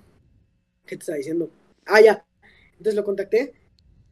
Y me dijo de que no, pues es que ya tenemos el cupo lleno, ya seleccionamos las bandas. Y le dije, ah, pues está bien, no, no pedo, pero le dije, o sea, ténganos en consideración por cualquier cosa. Y yo no sé si fue, no sé si fue obra del destino, no sé, no sé qué habrá pasado, pero el mismo día, como que a las dos, tres horas, me mandó mensaje eh, y me dijo, oye Osvaldo, tu banda aún quiere participar, tenemos un espacio. Y puta, creo que mensaje del, de mi vida me hicieron, porque era, era un festival que yo veía desde hace tiempo y yo tenía muchas ganas de, de participar. Obviamente el formato del, del, del, evento cambió muchísimo, o sea, ya no era lo mismo. Porque, por ejemplo, en anteriores eh, eran, se usaban los dos escenarios y era desde el día hasta la noche y eran un madererote de bandas. eran un madererote. Si tú te pones a buscar DeLorean Fest 4, DeLorean Fest 3, DeLorean Fest 5 y así, eh, vas a ver que las bandas son un cartón así, son enormes. Y entonces pon tú de que era literalmente un evento, era el stage, el, front stage, que era el que estaba como que en un saloncito. Allá tocaba una banda, mientras se preparaba la otra en el escenario principal. Entonces tocaba la otra y la otra se preparaba. Tocaba la otra y la otra se preparaba. De hecho, Satélite Morelos tocó en el 5, si no estoy mal, en el DeLorean Fest 5, en el front stage, el que está como en un saloncito. Mi garganta. XD, XD. Entonces, eh, ajá, llegamos y cambió bastante. eh, ya eran muy pocas bandas. eh, empezaba como a las 7 de la noche, yo creo. Y terminaba como a las 3. Nosotros fuimos la última banda en tocar. Pero bueno, ahorita, ahorita, ahorita llegó eso. Entonces, teníamos agendado el DeLorean Fest y nos llamaron para tocar en Beer Shooter. Nos llamó una banda que se llama Rebelont. Este, que creo que ahorita ya, ya se dieron su, su jaque mate. Pero me acuerdo que ellos nos llamaron junto con Mandy Punk.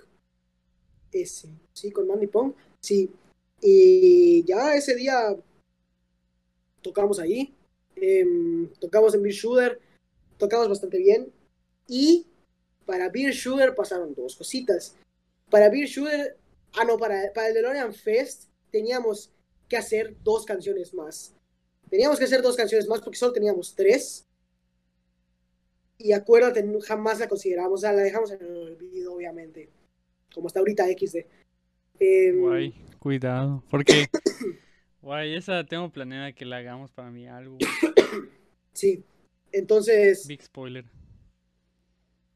eh, big spoiler, F en el chat. Em, y ajá, entonces Leo, Leo nos mostró caminos. Leo me lo mostró a mí y a Chacho. Esa era compuesta por pusimos- Leo originalmente, ¿no? Caminos. Esa es de Leo, todo es de Leo. Nosotros participamos como compositores, pero la composición y la letra es de él. Es totalmente de él. Igual con Latina. La letra y la guitarra es de él, pero pues nosotros participamos. Em, y pues ya, empezamos a tocar, a tocar, a tocar, a ensayar, ensayar, ensayar. Y me acuerdo que para Beer Shooter, te lo juro, Latina salió así. Salió rapidísimo. La tocamos, la mostró Leo. Y la empezamos a sacar, a sacar, a sacar, a sacar. De hecho, hay un en vivo que no hemos subido que es de Beer Shooter, de la primera vez que tocamos ahí. Pero se escucha bien rara, se escucha rarísima. Comparada como la tocamos ahorita, ya se escucha bien rara. Este, está toda, toda desvariada. O sea, a veces tocamos rápido, tocamos lento, tocamos rápido, tocamos lento. Pero te- tenía mucho estilo. Este, y ya, entonces fue muy gracioso que para un evento, este, sacáramos cinco canciones. Y, o sea, sacamos dos canciones más y ya eran cinco. Y esas se volvieron las cinco icónicas, por así decirlo. Que pues nada más falta latina para, para ya tener las listas. Em, entonces me acuerdo que terminando Beer Shooter, eh, se nos acercó a Donai, que es el dueño del lugar, y nos dijo, oye, tocan muy padre, no sé qué. Mañana igual tengo un evento, no sé qué, ¿no quieren venir a tocar? Y nosotros así de, ah, pues, a toda madre, quieren venir. Pero el siguiente día ya tocábamos en el DeLorean Fest. Entonces imagínate, eran literalmente, este, mm, eh, fue la primera vez que tocamos así demasiado. Tocamos creo que el viernes y el sábado. El sábado llegamos a Beer Shooter, tocamos, esperamos un ratito que cenáramos, no sé qué, y nos fuimos a, al DeLorean. Pero en Y chinga. en el DeLorean, y en chinga. Y en el DeLorean, por eso le llamábamos, por esa fecha, le empezamos a llamar DeLorean Tour a todas nuestras fechas. Si tú, si tú te vas a nuestro perfil de Instagram y ves publicaciones de esas fechas, eh, vas a ver que todas se llaman DeLorean Tour. Todas tienen un hashtag que es, que es hashtag DeLorean Tour. Hay una historia destacada, de hecho. No sé, nos dio mucha risa. Este, era como un pequeño tour. Y ya llegamos al DeLorean Fest y pues qué decirte, o sea, creo que, creo que nos chamaquearon esa vez porque tocamos muy tarde. El sonido estaba muy bueno, estaba muy bueno. Pero ya no había, ya no había casi nadie en el, en el DeLorean. Eran literal bandas y algunas personitas. Y estaba muy vacío a comparación de cuando llegamos. Pero fue muy gracioso que, y fue muy padre al mismo tiempo, que siendo una banda que tenía poco, poco público, a comparación de la banda anterior, pues por respeto no va a decir su nombre, este, o sea, por respeto en plan de que no, no quiero que se entienda otra cosa. Este, se, se siente muy padre porque era poca gente, pero eran mucho más aplausos que en la banda anterior. O sea, nos aplaudían más a nosotros. Y pues nada, terminamos el día, este, pasó un tiempo, yo creo. Y pues creo que para esas fechas ya era marzo, abril más o menos. Mm, marzo, abril, mayo. No sé si para mayo tocamos, creo que pasamos bastante tiempo sin tocar. Y creo que por ahí de, ah, no, sí, sí, sí, sí, sí. Creo que por ahí de abril o mayo fue que volvimos al DeLorean, al DeLorean, al, El perro negro. a- al perro negro. Bueno, creo que, ah, también Lua nos invitó a tocar al DeLorean, este, no acuerdo, creo que fue después de, sí, fue después de Beer Shooter y después del D-Fest, creo. O creo que fue antes, no me acuerdo, de eso sí, de eso sí no me acuerdo, ahí, ahí sí te fallo. Pero me acuerdo que, este, éramos de Diox Band, una banda de Valladolid, eh, súper buena onda de Diox Band, este, buenísimas rolas, buenísimos músicos también. Lua, que esta vez no, no se llenó tanto el Delo como yo creía que se iba a llenar. Eh, ¿Y qué más? Y. Ajá, y nosotros, pues, qué estúpido. y empezaron esas tres bandas. Entonces, esa tocada, pasó un tiempo y regresamos a Perro Negro. Pero pues Perro Negro ya tenía sus, sus no sé si, no, no fue a ti, fue a Abraham de, de Climbers o de Climbers, este, que le expliqué más o menos cómo ya estaba la onda en Perro Negro, de que había como que un contrato supuestamente y tenías que pagar para el ingeniero de audio, las luces, no sé qué. Eh, lo que te expliqué a ti básicamente de que, de que si tenías que meter personas, llenar todo eso, me acuerdo que Kut me lo dijo en un ensayo porque él trabajaba ahí. Y yo así, ¿de qué dijiste, güey? No es cierto. Y pues ya, primero dijimos que no, pero luego dijimos que sí. Porque la paga igual no era solo una no era por banda, era entre las bandas. Entonces, Artemisa y nosotros nos pusimos de acuerdo y pagamos así nuestra micha. Y Saludos a, a José. ya. El vocalista. A José Ulín, el señor José Ulín. Ah, sí, sí, sí, me suena.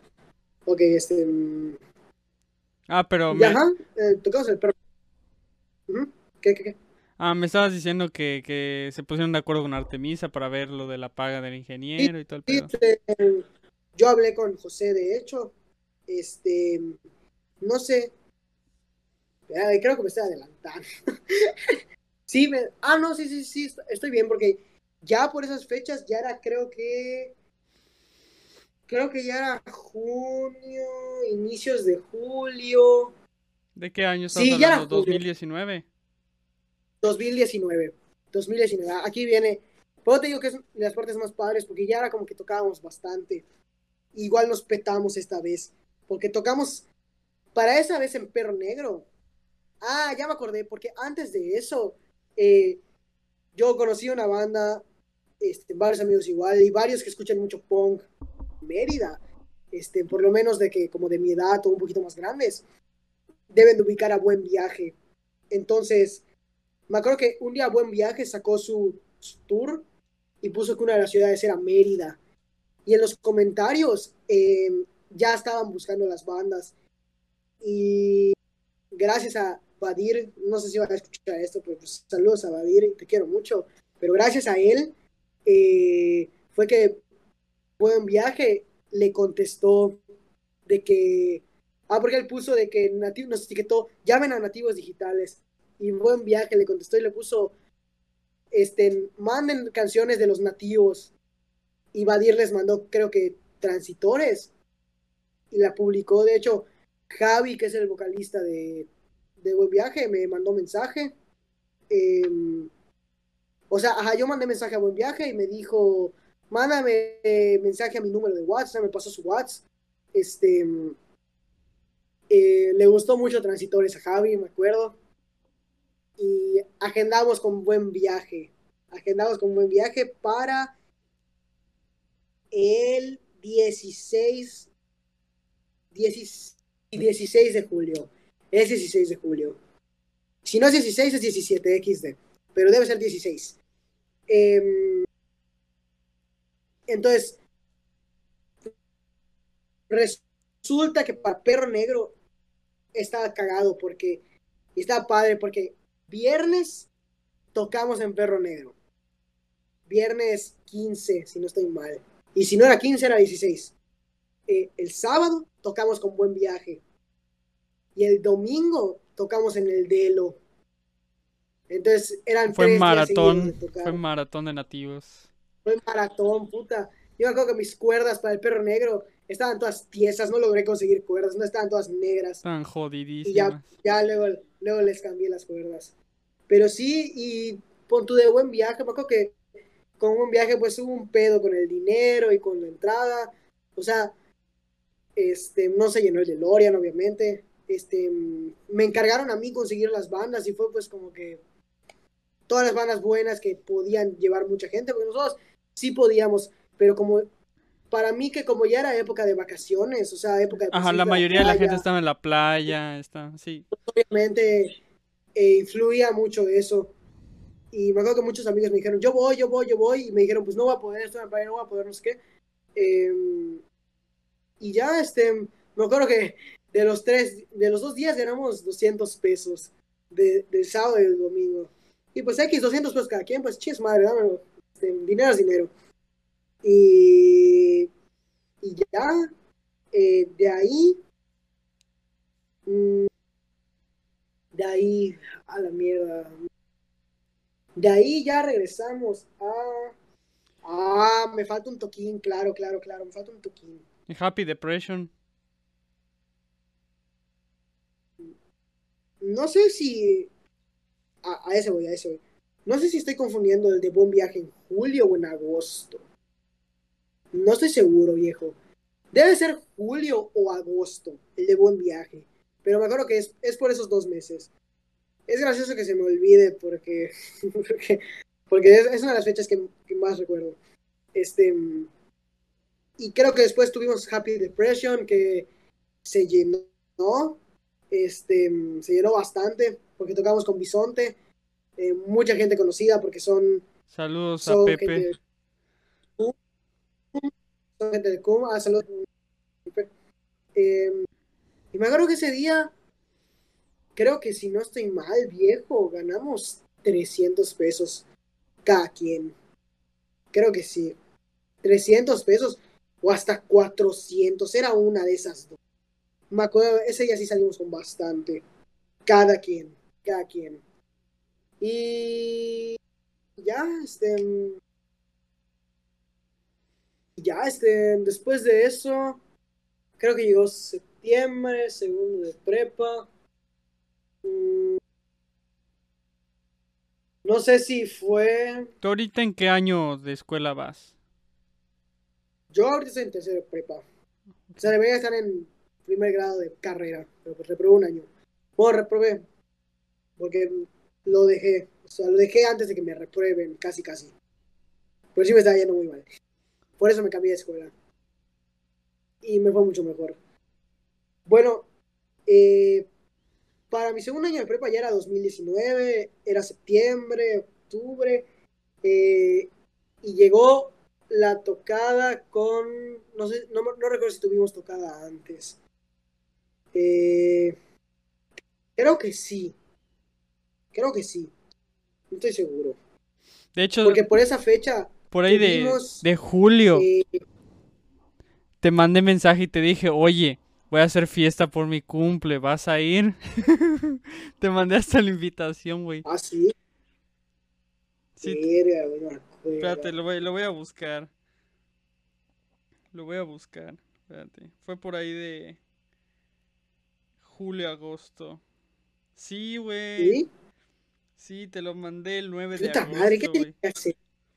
Güey, te ¿Qué mandé, tenía que hacer ese? te mandé una invitación, güey. el- Que era como un boleto de Ah, Ticketmaster. me acordé. ¿Y qué te, y qué te puse? A ver, No me acuerdo qué te puse. a ver, espérate. Ah, bicho gente, no voy a ir, güey. No, no me pusiste nada, literalmente vistazo. Tremendo vistazo. Verga, XD, XD. O a lo mejor te dije por Instagram, acuérdate que por Instagram igual hablábamos. Ah, sí, cierto. Pero no creo haberte dejado en visto nada más así. Seguro, no me acuerdo. por lo menos en WhatsApp sí está. pero- no Bueno. en Insta. Ah, sí, porque en WhatsApp soy un ojete, nunca contesto.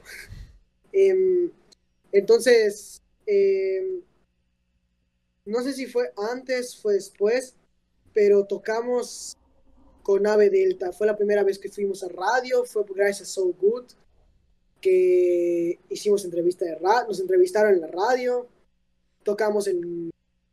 Acá está, de hecho, tengo el ticketcito, se llama Dancing in Dreams, algo así era. Era un evento en Dante con Nave Delta, Lunaris, y creo que nosotros, sí éramos tres bandas, y bastante padre. Nada más al final hubo un problema de, del dinero, como siempre. Em, Siempre el pero dinero na- es un nada grave, nada, sí, na- nada que afecte, la verdad, o sea, tranquilo. Eh, bastante buen evento, me acuerdo que fue gente, fueron amigas mías. Em, eh, ese día Leo no pudo cantar con nosotros, o sea, canté por él porque estaba presentando sus extraordinarios y así. Em, uy, estoy olvidando una tocada, claro. Eh, sí, sí, sí, sí, sí, claro, la, olvidé por completo. La tocada en. ¿Cómo se llama esta escuela? En el Cela con Kauk. Kauk cantó con nosotros en el Cela. Y en esa tocada estaba una banda que se llamaba. que es de, de uno de mis vecinos en casa de mi papá. Que no creo cómo se llama su banda. Y otros artistas. Pero acuerdo que nosotros tocamos ese día. Solo Kauk suplió a Leo, porque no creo que tenía que hacer Leo. Y. Ah, bueno, esa tocada, este, otra vez, eso creo que. No sé si fue en octubre o fue en, fue en agosto, fue en septiembre, fue por esas fechas. Creo que fue en septiembre, esa tocada. Porque aún no cambiaba de lentes. Em, entonces, bastante bien. Y después tocamos en el Perro Negro con. Creo que sí. No. No, miento. Nos fuimos a la playa a tocar con The Climbers, con Anarchy, con. ¿Cómo se llama esta banda? Con. con, con, con... Ah, tú dime, a Es ver. una banda de. me- Es una banda de metal de progreso, pero no me acuerdo cómo se llama. Ah, no ma. No me acuerdo, pero me acuerdo que con ellos. Y, y ya, y ahí conocí a The Climbers, que de hecho The Climbers nos llamaron, porque yo hablaba con el guitarrista, con Abraham. Em, y ya, bastante bien. Este, eh, obviamente, hubo un pedo con el audio, porque el lugar donde tocamos era una madresota así, y el pinche audio de las bocinas, la- los. ¿Cómo, es- ¿Cómo le llamas? Eh, Eso estaba diciendo ayer a la banda, siempre se me olvida el nombre. A las bocinas les llaman de otro modo. Baffles.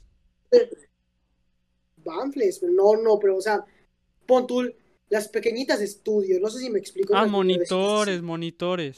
Ver- ¿Verdad que monitores? Monitores. Yo sabía que era monitor. Bueno, entonces, ajá, este. Entonces, me acuerdo que el monitor, o igual el Banfle, como dices, era una cosa así, chiquitita, chiquitita. No había microfoneo, eh, la, la tarola, los platillos. Dios mío, el equipo era una mierda. Pero así, literal, en los videos, porque nos grabaron de lejos. eh, no se escucha nada, pero así nada. Eh, por lo menos las guitarras sí se llegan a escuchar, la batería igual. pero la voz, el micrófono, pues, no escuchaba nada, se escuchaba, Leo cantaba y se escuchaba. Entonces Leo no se escuchaba tampoco. Leo se rasgó. Eh, Obviamente nos dio risa porque estuvo, muy gracioso. que nos- nos la pasamos muy bien. Este, como para salir de medio. Happy mistakes. Ujú. Y ya después de eso tocamos en, en El Perro Negro con, con estos güeyes de Satélite Morelos. Y Sí, es cierto, me mandaste el flyer.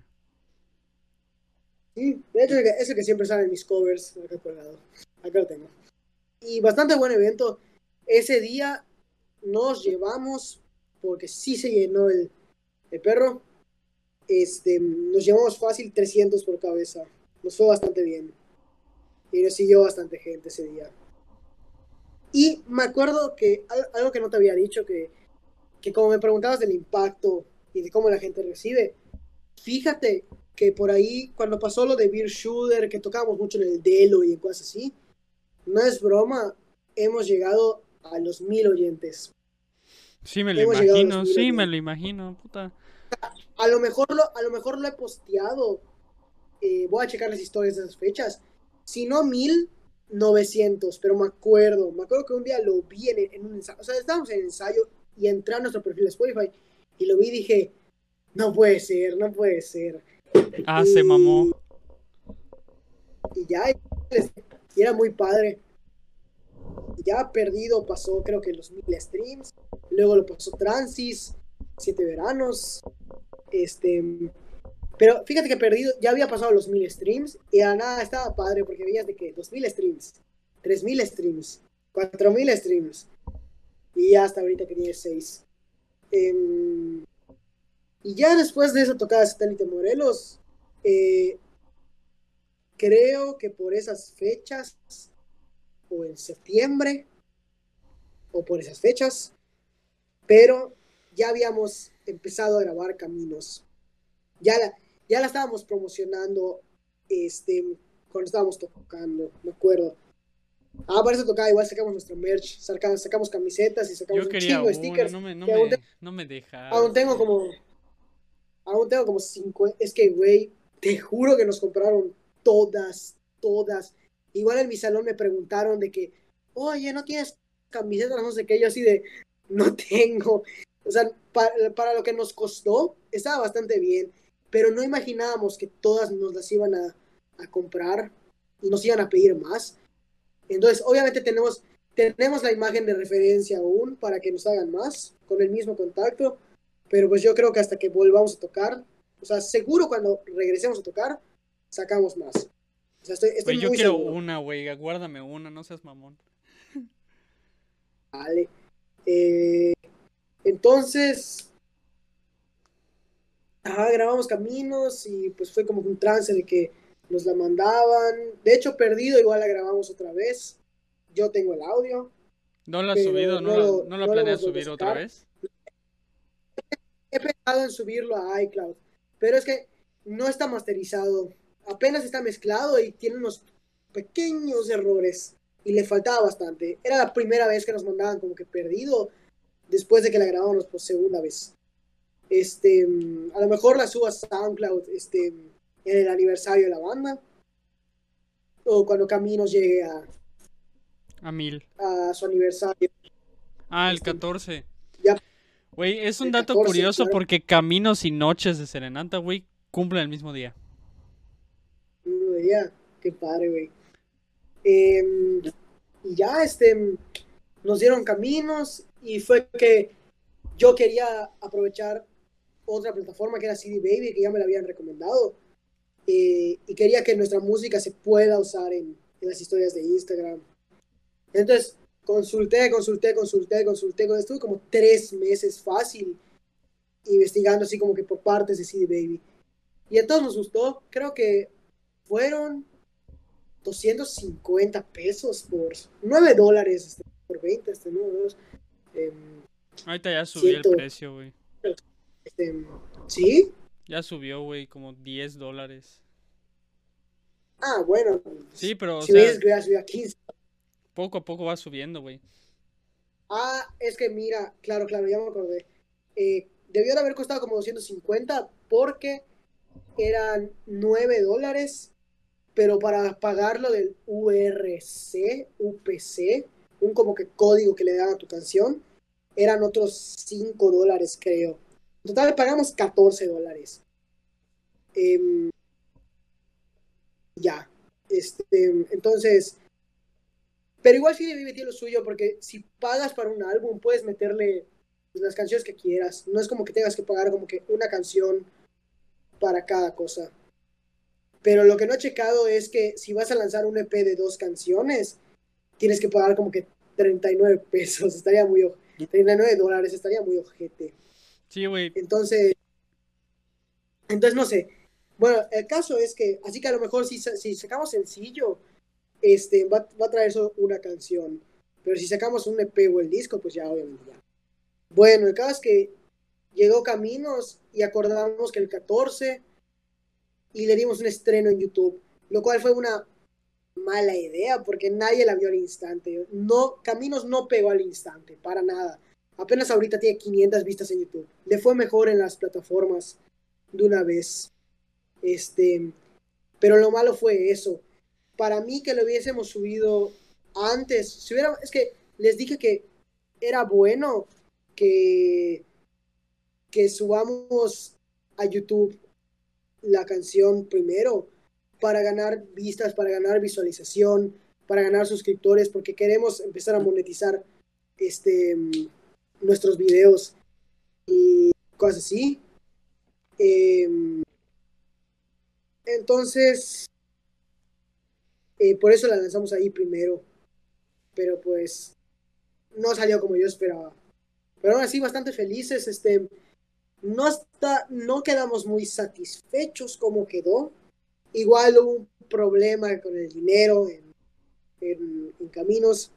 O sea, no es cosa de la banda, aunque suene que sí. Nada más como que a la hora de hablar, este, nosotros entendimos una cosa eh, y nuestro productor nos dijo otra. Este, pero también tenemos la duda si en verdad nos lo dijo y estamos confundidos o solo nos quería pues sacar más dinero. En fin, como sea, ya pasó este, a toda madre, cada quien su rollo. Este, yo sigo hablando con David, que es nuestro productor, o sea, lleva toda madre con él, súper buen pedo, súper accesible. También grabó a The Climbers, grabaron con él en Marina Music. Es la de la de Em, con él grabaron quisiera, ¿no? Con él no quisiera. De hecho, yo lo recomendé. O sea, yo, yo le recomendé a él. Entonces, le llevé chamba. Y pues a toda madre que le haya caído chamba. Eh, y ya, este, pues Caminos salió, este, lo empezamos a postear todos los días, la posteábamos bastante. Fíjate que de ahí no volvimos a tocar para nada, viejo. No habíamos tocado para nada. Hasta el cum. Eh, íbamos a tocar, íbamos a tocar antes, pero pero nada, no se había hecho nada. Y fue que nos llamaron para el CUM y pues todos quisimos, o sea, y ya llegamos al CUM, tocamos, pues fuiste, tú estuviste ahí. Y pues ya la siguiente tocada que iba a venir era la que tú estabas organizando y todo ese rollo. La verdad es que sí queríamos tocar, estábamos muy emocionados, de hecho, para ver cómo iba a salir.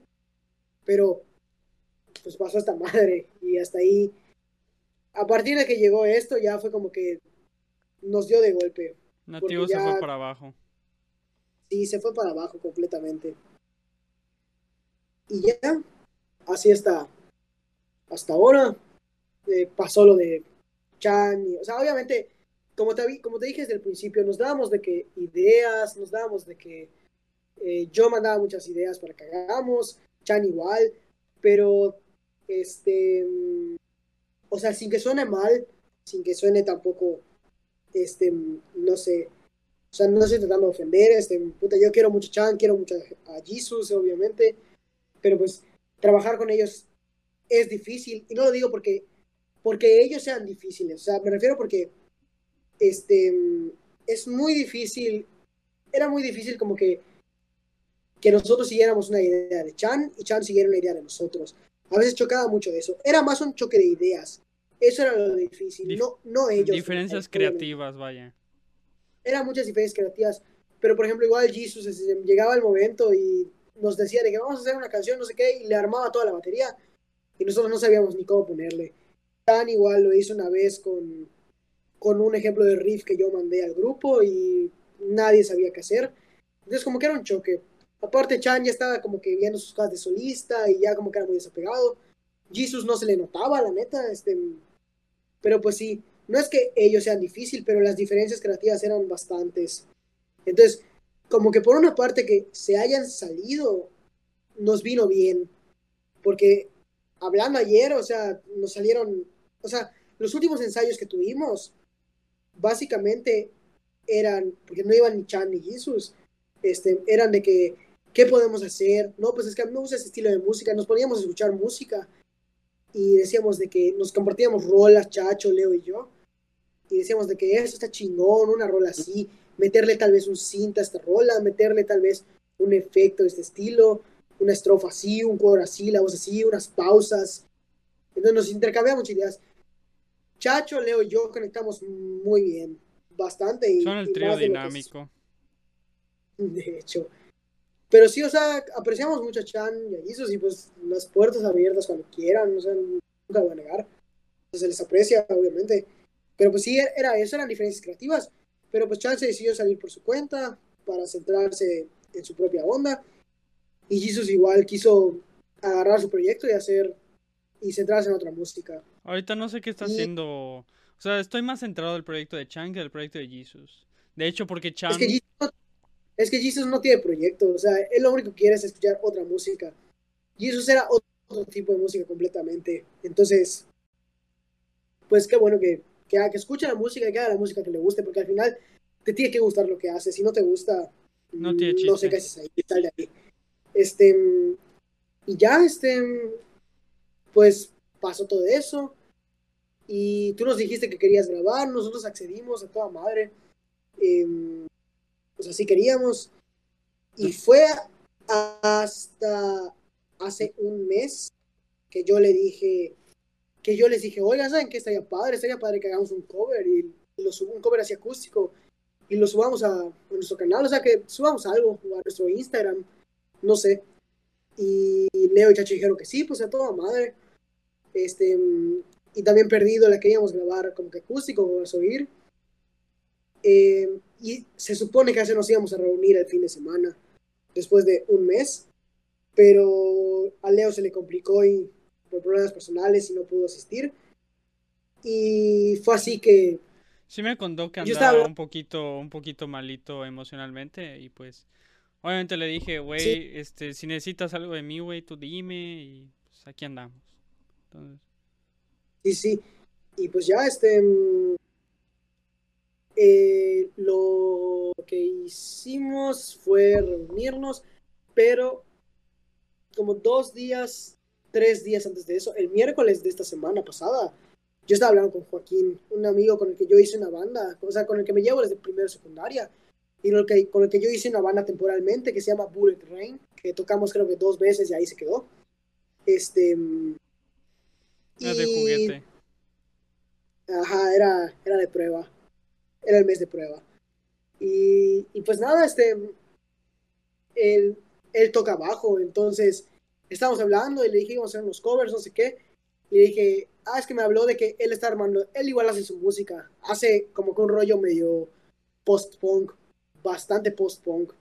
Entonces estaba, estaba, está muy cagada su música, está graciosa, pero está muy padre, está muy interesante. Es mucho post-punk, está muy padre.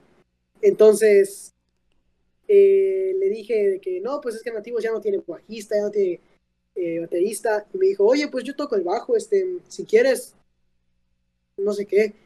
Y le dije, y a mí se, se me fue por completo, te lo juro, se me fue por completo, jamás se me ocurrió ver algo bajista.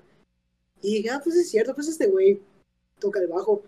Y ayer nos reunimos y, y lo mismo, o sea, fue, pues obviamente pues es nuestro hermano, o sea, nos llevamos desde siempre. Y empezamos a tocar. Y también se unió, le metió cosas a la rola. Y como te dije, pues sacamos cosas. Y al momento de grabar, como que ya lo plasmamos mejor. Y hicimos como que una pequeña maqueta solo del intro y el verso. Este, o casi del intro nada más. Y así nos vamos a estar reuniendo para Pero ahorita que están grabar, grabando. Ahorita que están grabando. Lo que te dije, el demo de una canción que teníamos. Cuando te dije que Chacho, Leo y yo nos reuníamos a, a ensayar, nos reuníamos a componer. Entonces nos sentamos así, literalmente nos sentamos, agarramos la guitarra de Chacho y le decíamos de que, a ver, toca algo tú. Este, ah, pues esto, esto, esto. Y creo que a Chacho se le ocurrió de que así el, el rasgueo principal. Y le dije, a ver, dame la guitarra, dame la guitarra. Y yo hice no sé qué, yo hice no sé qué. Y, y Leo agarró la guitarra, le metió más cositas y se puso a medio tararear. Así sacamos como que un pequeño riff, un pequeño intro que teníamos allá desde hace ya meses, güey, ya bastantes meses, desde, desde qué sé yo, desde, puta, desde, desde febrero, yo creo, Bestia. o marzo, o marzo. Y entonces a eso, a eso nos dedicamos ayer, a grabar ese pequeño pedazo, porque le dije a Leo, mira, lo que podemos hacer mañana, o sea, porque nos dijo que no iba a ir, es maquetear. Y le dije, estaría padre que saquemos demos, o hasta si, si lo hacemos muy bien desde casa, que lo subamos a Spotify como demo, no perdamos nada. O sea, le ponemos, no sé, título del nombre y ponemos demo. Y ya. Entonces, ese es nuestro plan ahorita. Eh, entonces creo que el plan va a ser de que reunirnos, de que una semana sí, una no, otra sí, otra no. Porque pues obviamente no nos podemos reunir de que tan seguido. O sea, tampoco. Digo, aún seguimos en esto. Hay que tener eso en cuenta. Pero pues sí, en eso hemos quedado ahorita.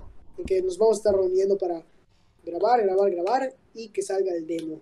Y esperamos que salga ahorita en 2021. Y Simón. eso ha sido pues, ya. Eso ha sido literalmente desde ¿qué te conté? Puta, desde 2015 hasta 2021. Verga. Sí, ¿cuánto llevamos ya de episodios? No lo sé, no tengo idea. No, no he revisado el OBS. Este, No sé, creo que llevamos más de una hora, yo creo. un... Sí, como una hora. Este, pero bueno, igual quería platicar algunas cositas por acá. Este, por ejemplo, ya nos llevábamos y todo el pedo, ¿no? Este, pero eh, pasa, te voy a contar una historia muy cagada que tiene que ver con acuérdate. Estaba yo, este, en, en, en Cancún porque mi hermana tenía concurso en ahí. Entonces, pues obviamente estaba en proceso de escribir uno de mis álbumes en 2019, que era el, el famosísimo Ingerais. Este, pues obviamente escuché Acuérdate. Dije, vamos a ver qué pedo con los nativos, ¿no? Me puse a stalkearles por YouTube. Y pues vi la de Acuérdate. ver, ¿escuchaste? ¿No la escuchaste en SoundCloud? No, la escuché cuando estaba subida en YouTube. Ah, sí, es que luego la quité, creo. Sí, estaba, cuando estaba subida en YouTube fue que la No, escuché. ya, ya la desbloqueé otra vez, pero. Pero sí está. Sí la quité un rato. Simón, Simón. ¿Y cómo se llama? Pues estaba medio bajoneado, ¿no? Porque pues estaba tratando de inspirarme por hechos pasados de mi relación que tuve, ¿no? Para escribir el Ingerais. Y pasa que la escucho y me identifico y dije, verga. Y de repente, ape- apenas la, la escucho por primera vez, la escucho otra vez, la escucho otra vez, chinga su madre, agarro mi libreta, tac, tac, tac, te digo, güey, tengo esto. Te lo mandé, creo que la primera vez ni caso me hiciste. Este, Soy muy malo respondiendo, de verdad, soy malísimo. O sea, co- como, como te dije, si me hablas por Instagram, te respondo, pero si me hablas por WhatsApp, olvídate, olvídate. verga. Pero sí, trato, trato de responder. Últimamente sí, lo trato de hacer. Entonces, te lo, te lo mandé y pues la primera vez ni caso me hiciste, ¿no? Y ya después te la volví a mandar, creo que para cuando, antes de que empiece la cuarentena, ya nos habíamos visto en, en el CUM. Y te la volví a mandar para cuando estábamos viendo el video latino. Entonces, este, y me dijiste, ah, sí, ah, está chida. Estábamos viendo el video video latino, güey, estábamos viendo DLD, me acuerdo perfectamente. Este, Sí, y te la mandé y, y me dijiste, ah, está chida. Es que la verdad esta demo está como que rechazada, entonces. Y fue que te dije, yo tengo la idea de un álbum, en, que es el que, que es el que trabajé durante diciembre y, enero. Y pues fue que, y ahí te va, porque yo tenía planeado que sea ese álbum y pues obviamente en el deluxe meter eh, a- esa canción. Pero luego poco a poco, este, como que dije, fui conociendo más artistas y más artistas y más artistas y me fui comunicando con más y más y más gente. Hasta que dije, bueno, quiero hacer colaboraciones con todos ellos. Y pues dije, ¿sabes qué? Pues vamos a hacer dos partes. Vamos a hacer la parte de mía de solista, que es la que ya está subida, la que ya está confirmada. Y vamos a hacer la segunda parte que será pura colaboración y ahí entran ustedes. Y fue que pues se lo mandé a, te lo mandé a ti, se lo mandé a Chacho, se lo mandé a Leo. El demo. Y creo que se lo mandé a Chan, si no me equivoco. No sé si ya se había salido, pero se lo mandé a Chan igual. No, no se había salido. Entonces, es- entonces pues no sé qué pedo, que fue que creo que fue en septiembre que hablamos. Igual pasó que la de atractivo que me dijeron que querían cantarla conmigo y con Kauk. Y pues dije a huevo, sí. O sea, está, estaría verga hacer un crossover de ese tamaño. Este. Sí. Y pues realmente. O sea, yo todavía tengo la idea, ¿no? De, a que, de quererlas grabarlas ambas. O sea, literalmente, porque sí les veo potencial. Y fue que me dijiste, pues mira, tal vez no para, para algún proyecto de nosotros, pero si quieres la grabamos a toda madre para tu álbum. Y pues dije, va. Claro, claro. Y pues dije, va, ¿cuándo empezamos?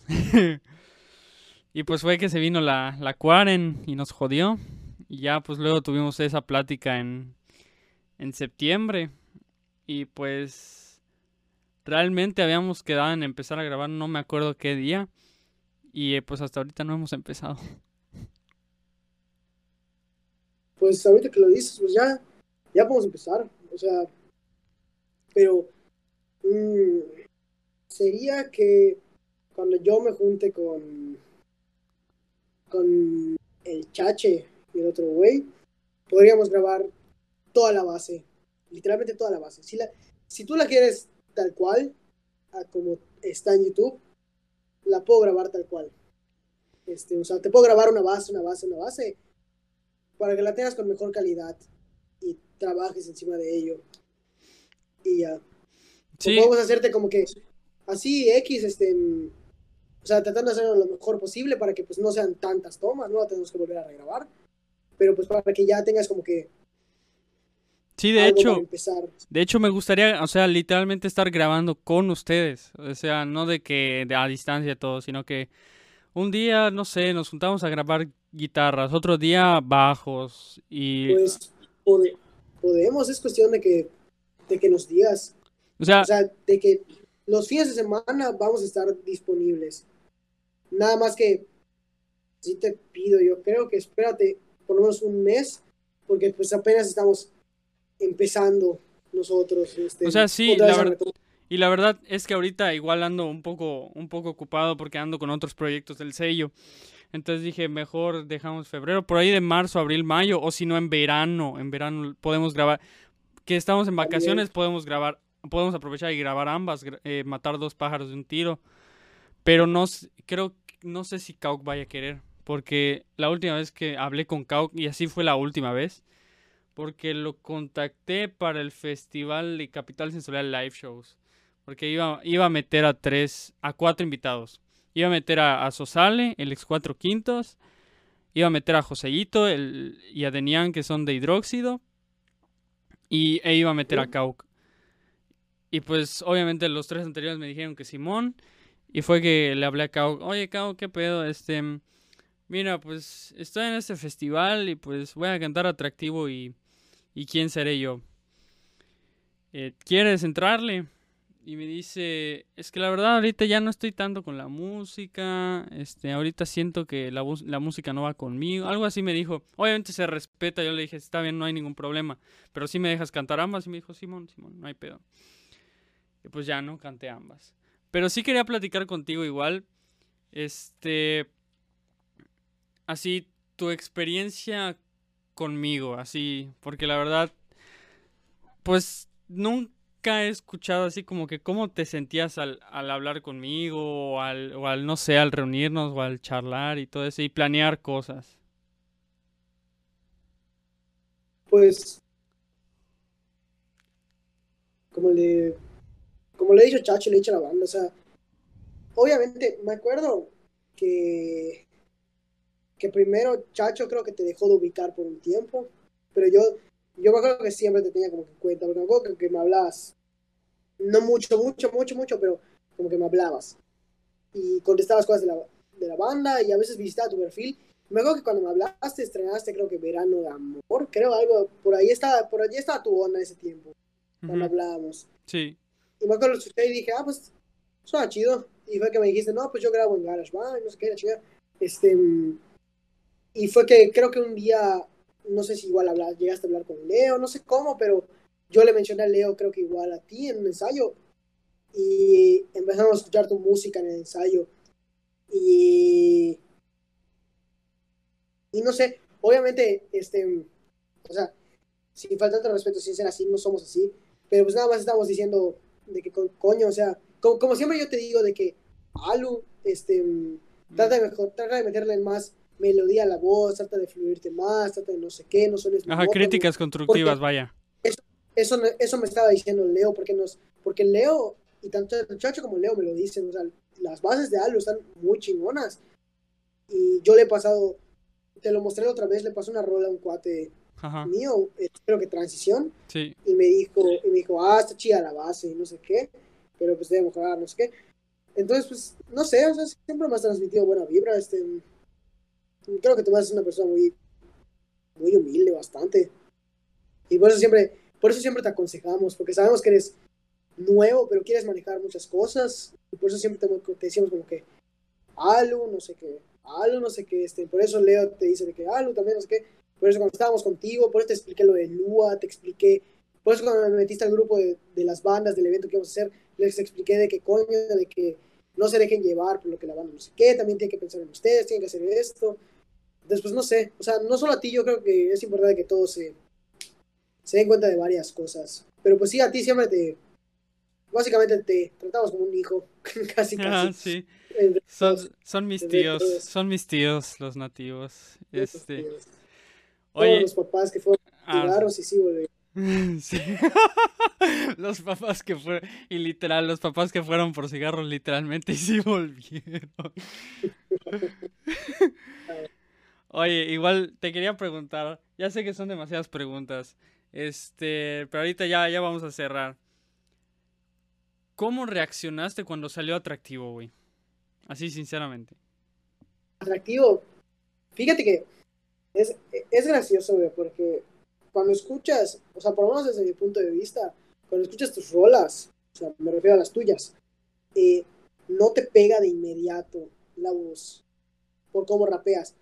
Pero una vez que lo vas escuchando, eh, me acuerdo que yo estaba, yo estaba en mi cuarto y de la nada yo empezaba, ¿cuál será mi atractivo?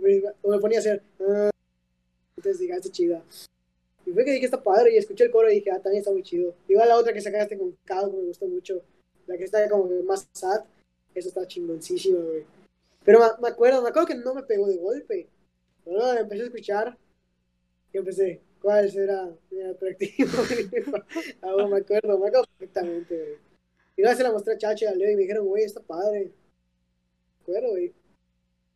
Fue mi, Está muy buena. fue Por mi eso hit, siempre te, por eso te decía, dale más promoción atractivo, dale más promoción atractivo porque está buena, está chida. Sí, güey, fue el boom, güey. O sea, siento que atractivo fue un antes y un después, ¿sabes?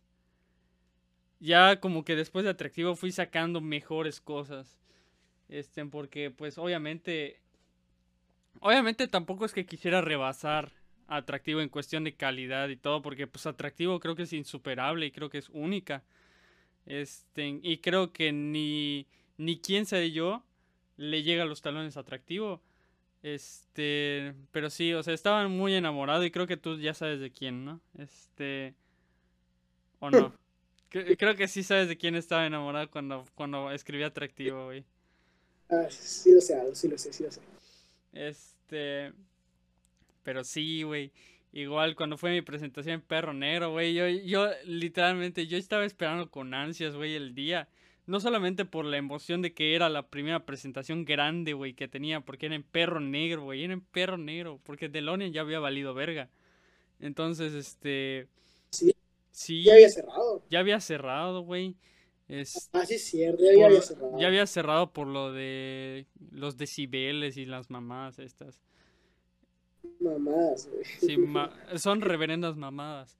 Este, ¿y cómo se llama? Y fue que les dijo, oigan, están invitados, no hay cover. Este, y fue que me dijeron, ah, Sí, sí, güey. a toda madre. Íbamos a ir, güey, de verdad, íbamos a ir. Estábamos en un ensayo y estábamos de que, güey, tenemos que ir a ver algo, tenemos que ir a ver algo. Y Leo, Leo no sé qué tenía que hacer. Chacho no lo dejaron, no me acuerdo qué tenía que hacer.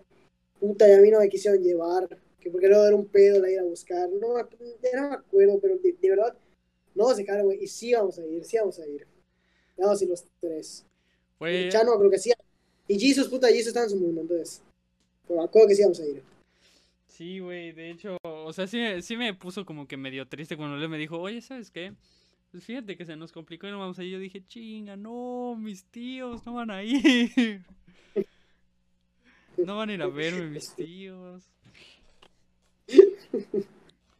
Bueno, más bien, no, no son mis tíos, son mis padrinos, casi, casi.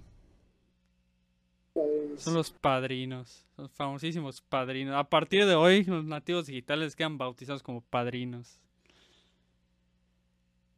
Simón. Excelente. Y pues bueno, ya para cerrar, güey, ya para cerrar, que creo que ya tanto para ti como para mí ya es tarde. De aquí, bueno, de desde que empezaron ahorita, ¿cómo ves eh, la escena? ¿Ha mejorado? ¿Ha empeorado? ¿Sigue igual? ¿Cómo la ves? O sea, ¿cuál es tu opinión en sí? Porque tú me la has dicho muchas veces. Dices que la verdad de la escena local es esta, y es esta, y es esta. O sea, primero me gustaría preguntarte, ¿cuál es la verdad o tu verdad de la escena local? ¿Y cuál planteas tú que es la solución? A ver. mm, pues mira, este, es que así como nos ha tocado una buena escena, nos ha tocado una escena muy mierda. Pero en general, la escena tiene potencial. De que lo tiene, lo tiene. Pero yo creo que influye mucho cómo son ellos, o sea, en referencia a las bandas, a cómo es igual el público. Porque pues si no hay público, si no hay gente que te escuche, pues, pues es un problema. Pero yo ya te he dicho muchas veces, o sea, hay bandas que, de verdad, te lo dije, lo dije en ese grupo, me acuerdo que lo dije, que hacen su grupo, o sea, se llevan entre ellos, y a todas las demás bandas, lo- a todas las demás escenas, a todas las demás bandas de la escena local, los hacen así a un lado, y, eso no se hace, güey, o sea, como escena tú te tienes que unir, tienes que ser unido a tu escena. Obviamente, pon tu, o sea, no porque una banda no te guste, este, este, la vas a tener que apoyar. Obviamente se, se respeta, es como que no te gusta un artista. Si no te gusta, pues no la apoyas, no lo escuchas, obviamente. Pero pues eh, yo creo que igual la gente no está, no está muy interesada en apoyar. Por lo menos ahorita en cuarentena, fíjate que, por lo menos en, en el mercado, de que de ropa, de que de ventas y cosas así, sí se ve como que hay localía. Hay, mucha gente que consume lo local. Pero está, está algo difícil, está algo difícil. Entonces, bueno, en general, sin, sin, sin hacer unas bolas, este, yo creo que pues la escena para mí ha ido en declive ni en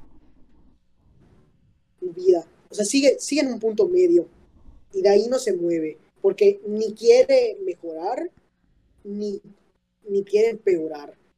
Este, pon tú, pues, si una escena quiere ser unida, si quieres tener una buena escena, pues para mí de que, primero que nada, los lugares que te dan a tocar, los lugares deben de ser de que, pues, coño, ¿sabes qué? Pues vamos a armar un lugar donde vengan las bandas, donde tengamos gente, ayudemos a las bandas a crecer, donde puta, los hagamos sentir como en casa, este, les damos los instrumentos, hay que darles un buen equipo. Obviamente, pues, tal vez si les cobras un poco en algún tiempo, o quién sabe, lo puedes sacar de alguna forma, puedes hacer una estrategia, pero también hace falta muchos foros que te quieran dar un apoyo, eso es algo que no hay. El de Lorian, ¿qué hacía? El de Lorian, puta, te decía, trae todas tus cosas, trae no sé qué, y ni siquiera era buen, a veces era buena la microfoneada y a veces no. El perro negro, pues, cobrarte por tocar.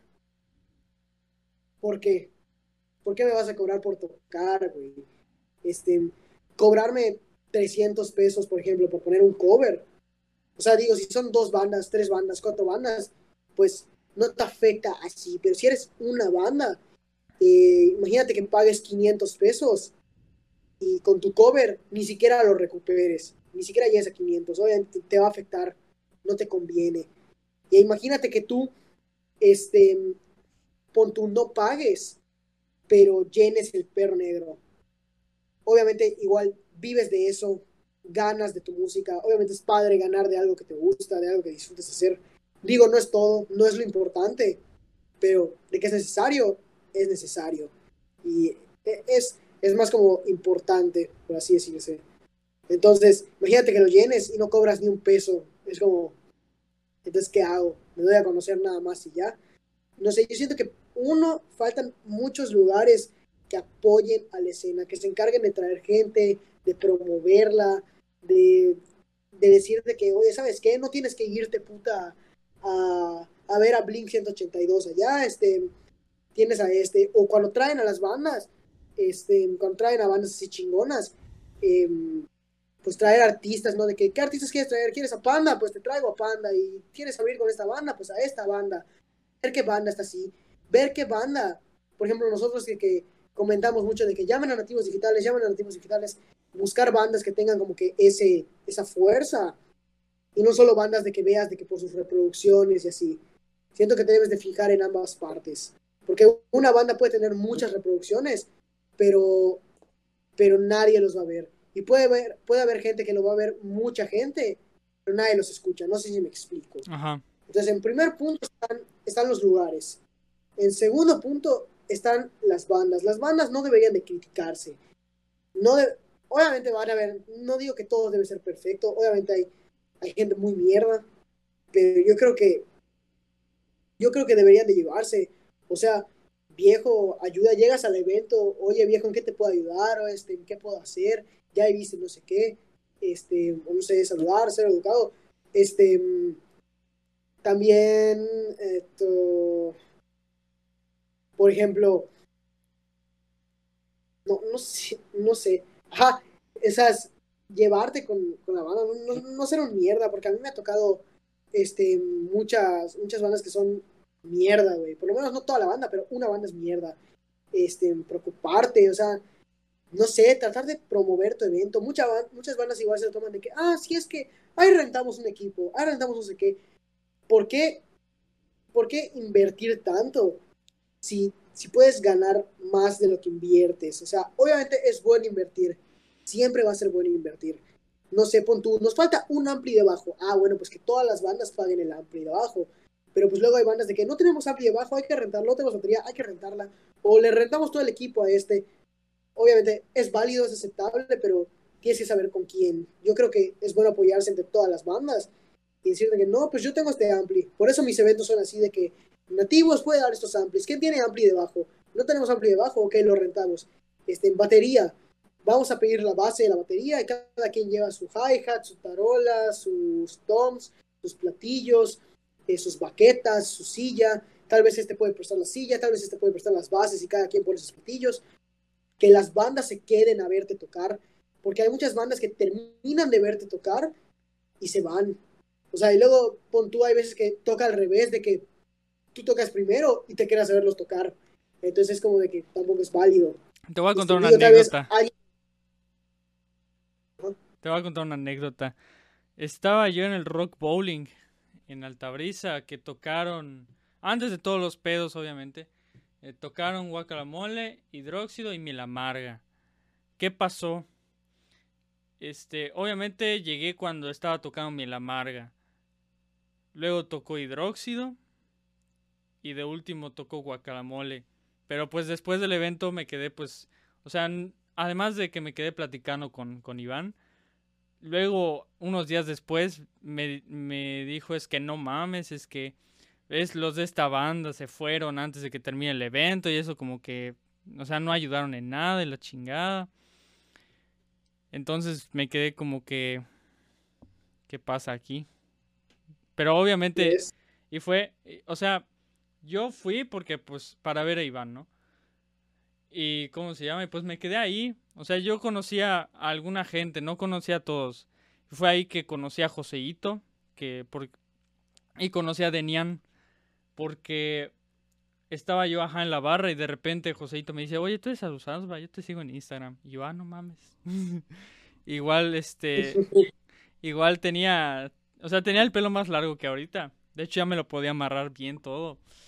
Y pues me lo solté y empecé a, a, a cabecear así como hacen las bandas de rock. Eh, eh.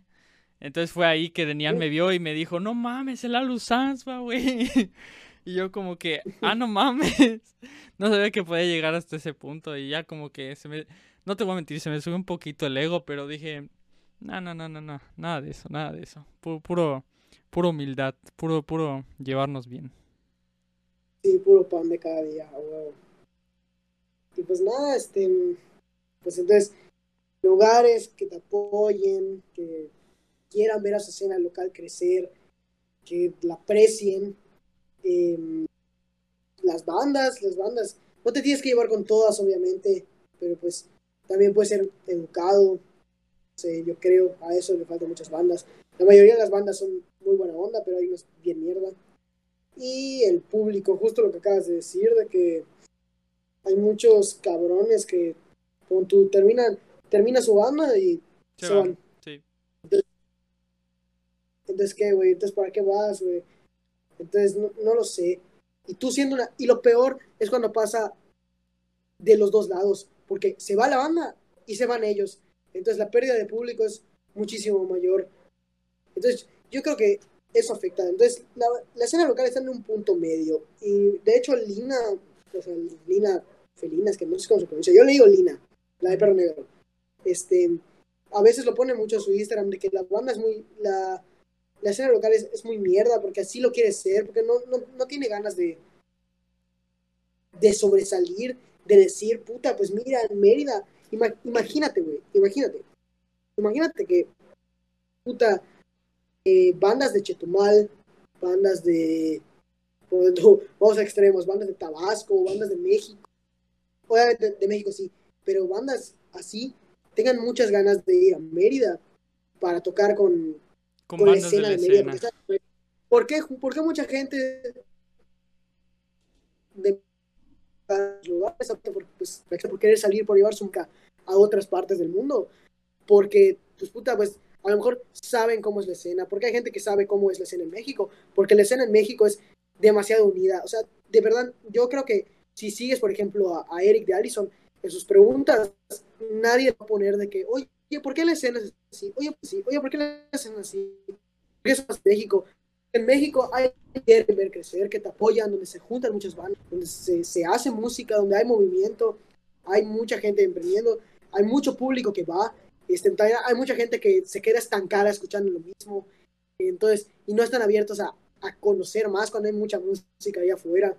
Este, de hecho, ahí entra el meme de que, por ejemplo, a Greta Van Fleet, que su música es literalmente igualita en, a la de Led Zeppelin, y, y muchos prefieren escuchar otros grupos que escuchar a Greta Van Fleet, que es una banda joven que intenta impulsar, seguir impulsando el rock and roll, por ejemplo. O no sé, de que, de que todos los guitarristas de huevo tienen que aprenderse Switch Iron Man, tienen que aprenderse puta eh, de que de Rolling Stones o que rolas de, de cabrón, rolas así famosas, este, y no pasan de escuchar las mismas bandas cuando hay mucho que explorar allá afuera. O sea, no sabes cuándo te puedes encontrar algo que te puede gustar y ni siquiera tiene que ser tan famoso y te puedes hacer muy fan. ¿Viste Entonces, lo del meme del que sí. brr sostenido? El- Sí. Estuvo muy bueno. Entonces, yo creo que hace mucha falta todo eso. Este, hace falta que la escena quiera, quiera crecer, crecer en sentido de que se quieran ayudar, quieran ver a su, a su escena sobresalir. Eh, digo, hay mucha gente que lo hace, lo intenta, pero como te dije, te pueden escuchar mucho, pero si no te van a ver, es como que, bueno, Ese siento también que ha sido los- mi problema. También, güey. los eventos, también los eventos grandes que hacen, por ejemplo. eh, me acuerdo que cuando iba a tocar Drake Bell acá, eh, yo mandé mensaje para nativos, para que entren, porque Lua iba a tocar en ese evento con Drake Bell. Entonces, eh, yo mandé para nativos y me dijeron que ya habían cerrado todo, pero que nativos lo iban a tener en consideración. Entonces yo creo que igual, si viene un artistazo, este, digo, Drake, no sé si querías puta, puta, puta. Pero era prefiero como que el- era el más Tecate- grande de ese festival, ¿no? Ajá. Pero por ejemplo, el Tecate Arcadia. El Tecate Arcadia puso algo que a mí me gustó mucho, que fue como que la zona cero. Y en la zona cero eran bandas locales de Mérida, tipo, me acuerdo que estaban Everest, Acid Waves y no me acuerdo quién más, que tocaron en el Arcadia. No había, obviamente no en un escenario así enorme, pero en la zona de comidas y había mucha gente que estaba, que estaba ya sentada nada más viendo. Imagínate que pues esta gente nada más sentada y te escucha, te escucha y a lo mejor diga, ah, pues qué chingona rola, no sé, vamos a seguirlos, por ejemplo. Entonces, eso es algo bueno que tiene la Arcadia, que busca impulsar lo que hay ahí, porque no todos tienen la facilidad de salir, no todos la tienen. Entonces, yo creo que está en un punto medio, hace mucha falta de los tres puntos que te dije para, para salir, lugares, bandas y el público. Aunque obviamente tú como banda tienes que saber cómo llegar a tu público, cómo hacer no sé qué, pero sí, yo, yo creo que es la verdad. Por siempre te aconsejo de que, Alu, muévete de esta manera, o Alu, no llames esta banda porque va a pasar esto, Alu, no hagas esto, no sé qué, Alu, llama a esta banda porque esta banda llama gente, no sé qué. O por eso a veces aplicamos la de que vamos a poner esta banda al final para que todos se queden a escuchar a las bandas que por las que no se quedarían. Claro, tienes que ingeniártelas, tienes que ser, no sé, tienes que buscar la manera de, de llevar un buen evento, de realizarlo. Y ya eso es, lo, eso es lo que yo pienso. Simón, Simón. Pues bueno, ya para cerrar el episodio, pues, ¿qué te llevas de esta plática, señor padrino? Demasiado extensa, pero muy, muy entretenida. Mucho no sé, texto. hace, hace, hace mucho que no hablaba de toda la banda en sí. O sea, porque de verdad parece, parece que no hay, no hay nada. O sea, en cinco años, ¿cuánto llevamos? Creo que cinco cuatro años. Oficialmente llevamos. Ya llevamos cinco años como banda, entonces. eh, bueno, no. Vamos a cumplir cinco. No. Vamos a cumplir seis, creo, no sé. bueno, por ahí, cinco o seis. Este. Pero como te dije, este, que hay mucha gente que no sabe que pues empezamos siendo dos y luego metimos a uno, se salió este. Entonces, hay muchas cosas que nunca vas a saber por completo en una banda. Y no sé, a mí me son como datos curiosos que tú puedes ir lanzando así. Eh, eso me gusta, me gusta hablar de mi banda. Siempre me va a gustar. Es muy interesante. O sea, casi son pocas las personas que me han preguntado, o sea, la historia tal cual. Entonces, como muy interesante repasar casi toda mi vida de secundaria. Ok, perfecto. ¿Con qué canción te gustaría cerrar este episodio de podcast?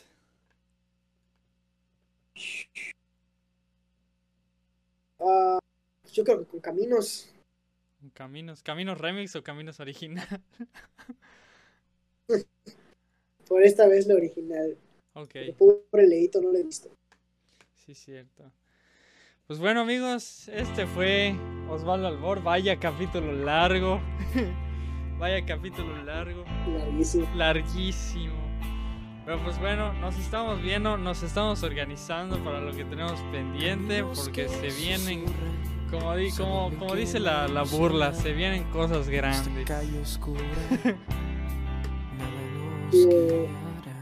Una tortilla de la de cosas grandes. A huevo.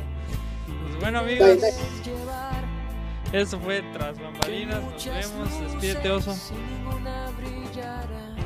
Hasta luego. Espero que lo hayan escuchado, espero que lo escuchen. Si no, pues aún así estuvo entretenido. Gracias por la invitación. De nada, ya sabes, si quieres darte otra vez la vuelta por aquí, bienvenido. Pues ya sabes, estamos pendientes. Vale, Pues bueno. Hasta luego amigos, nos vemos muy pronto en el siguiente episodio de Tras Bambalinas.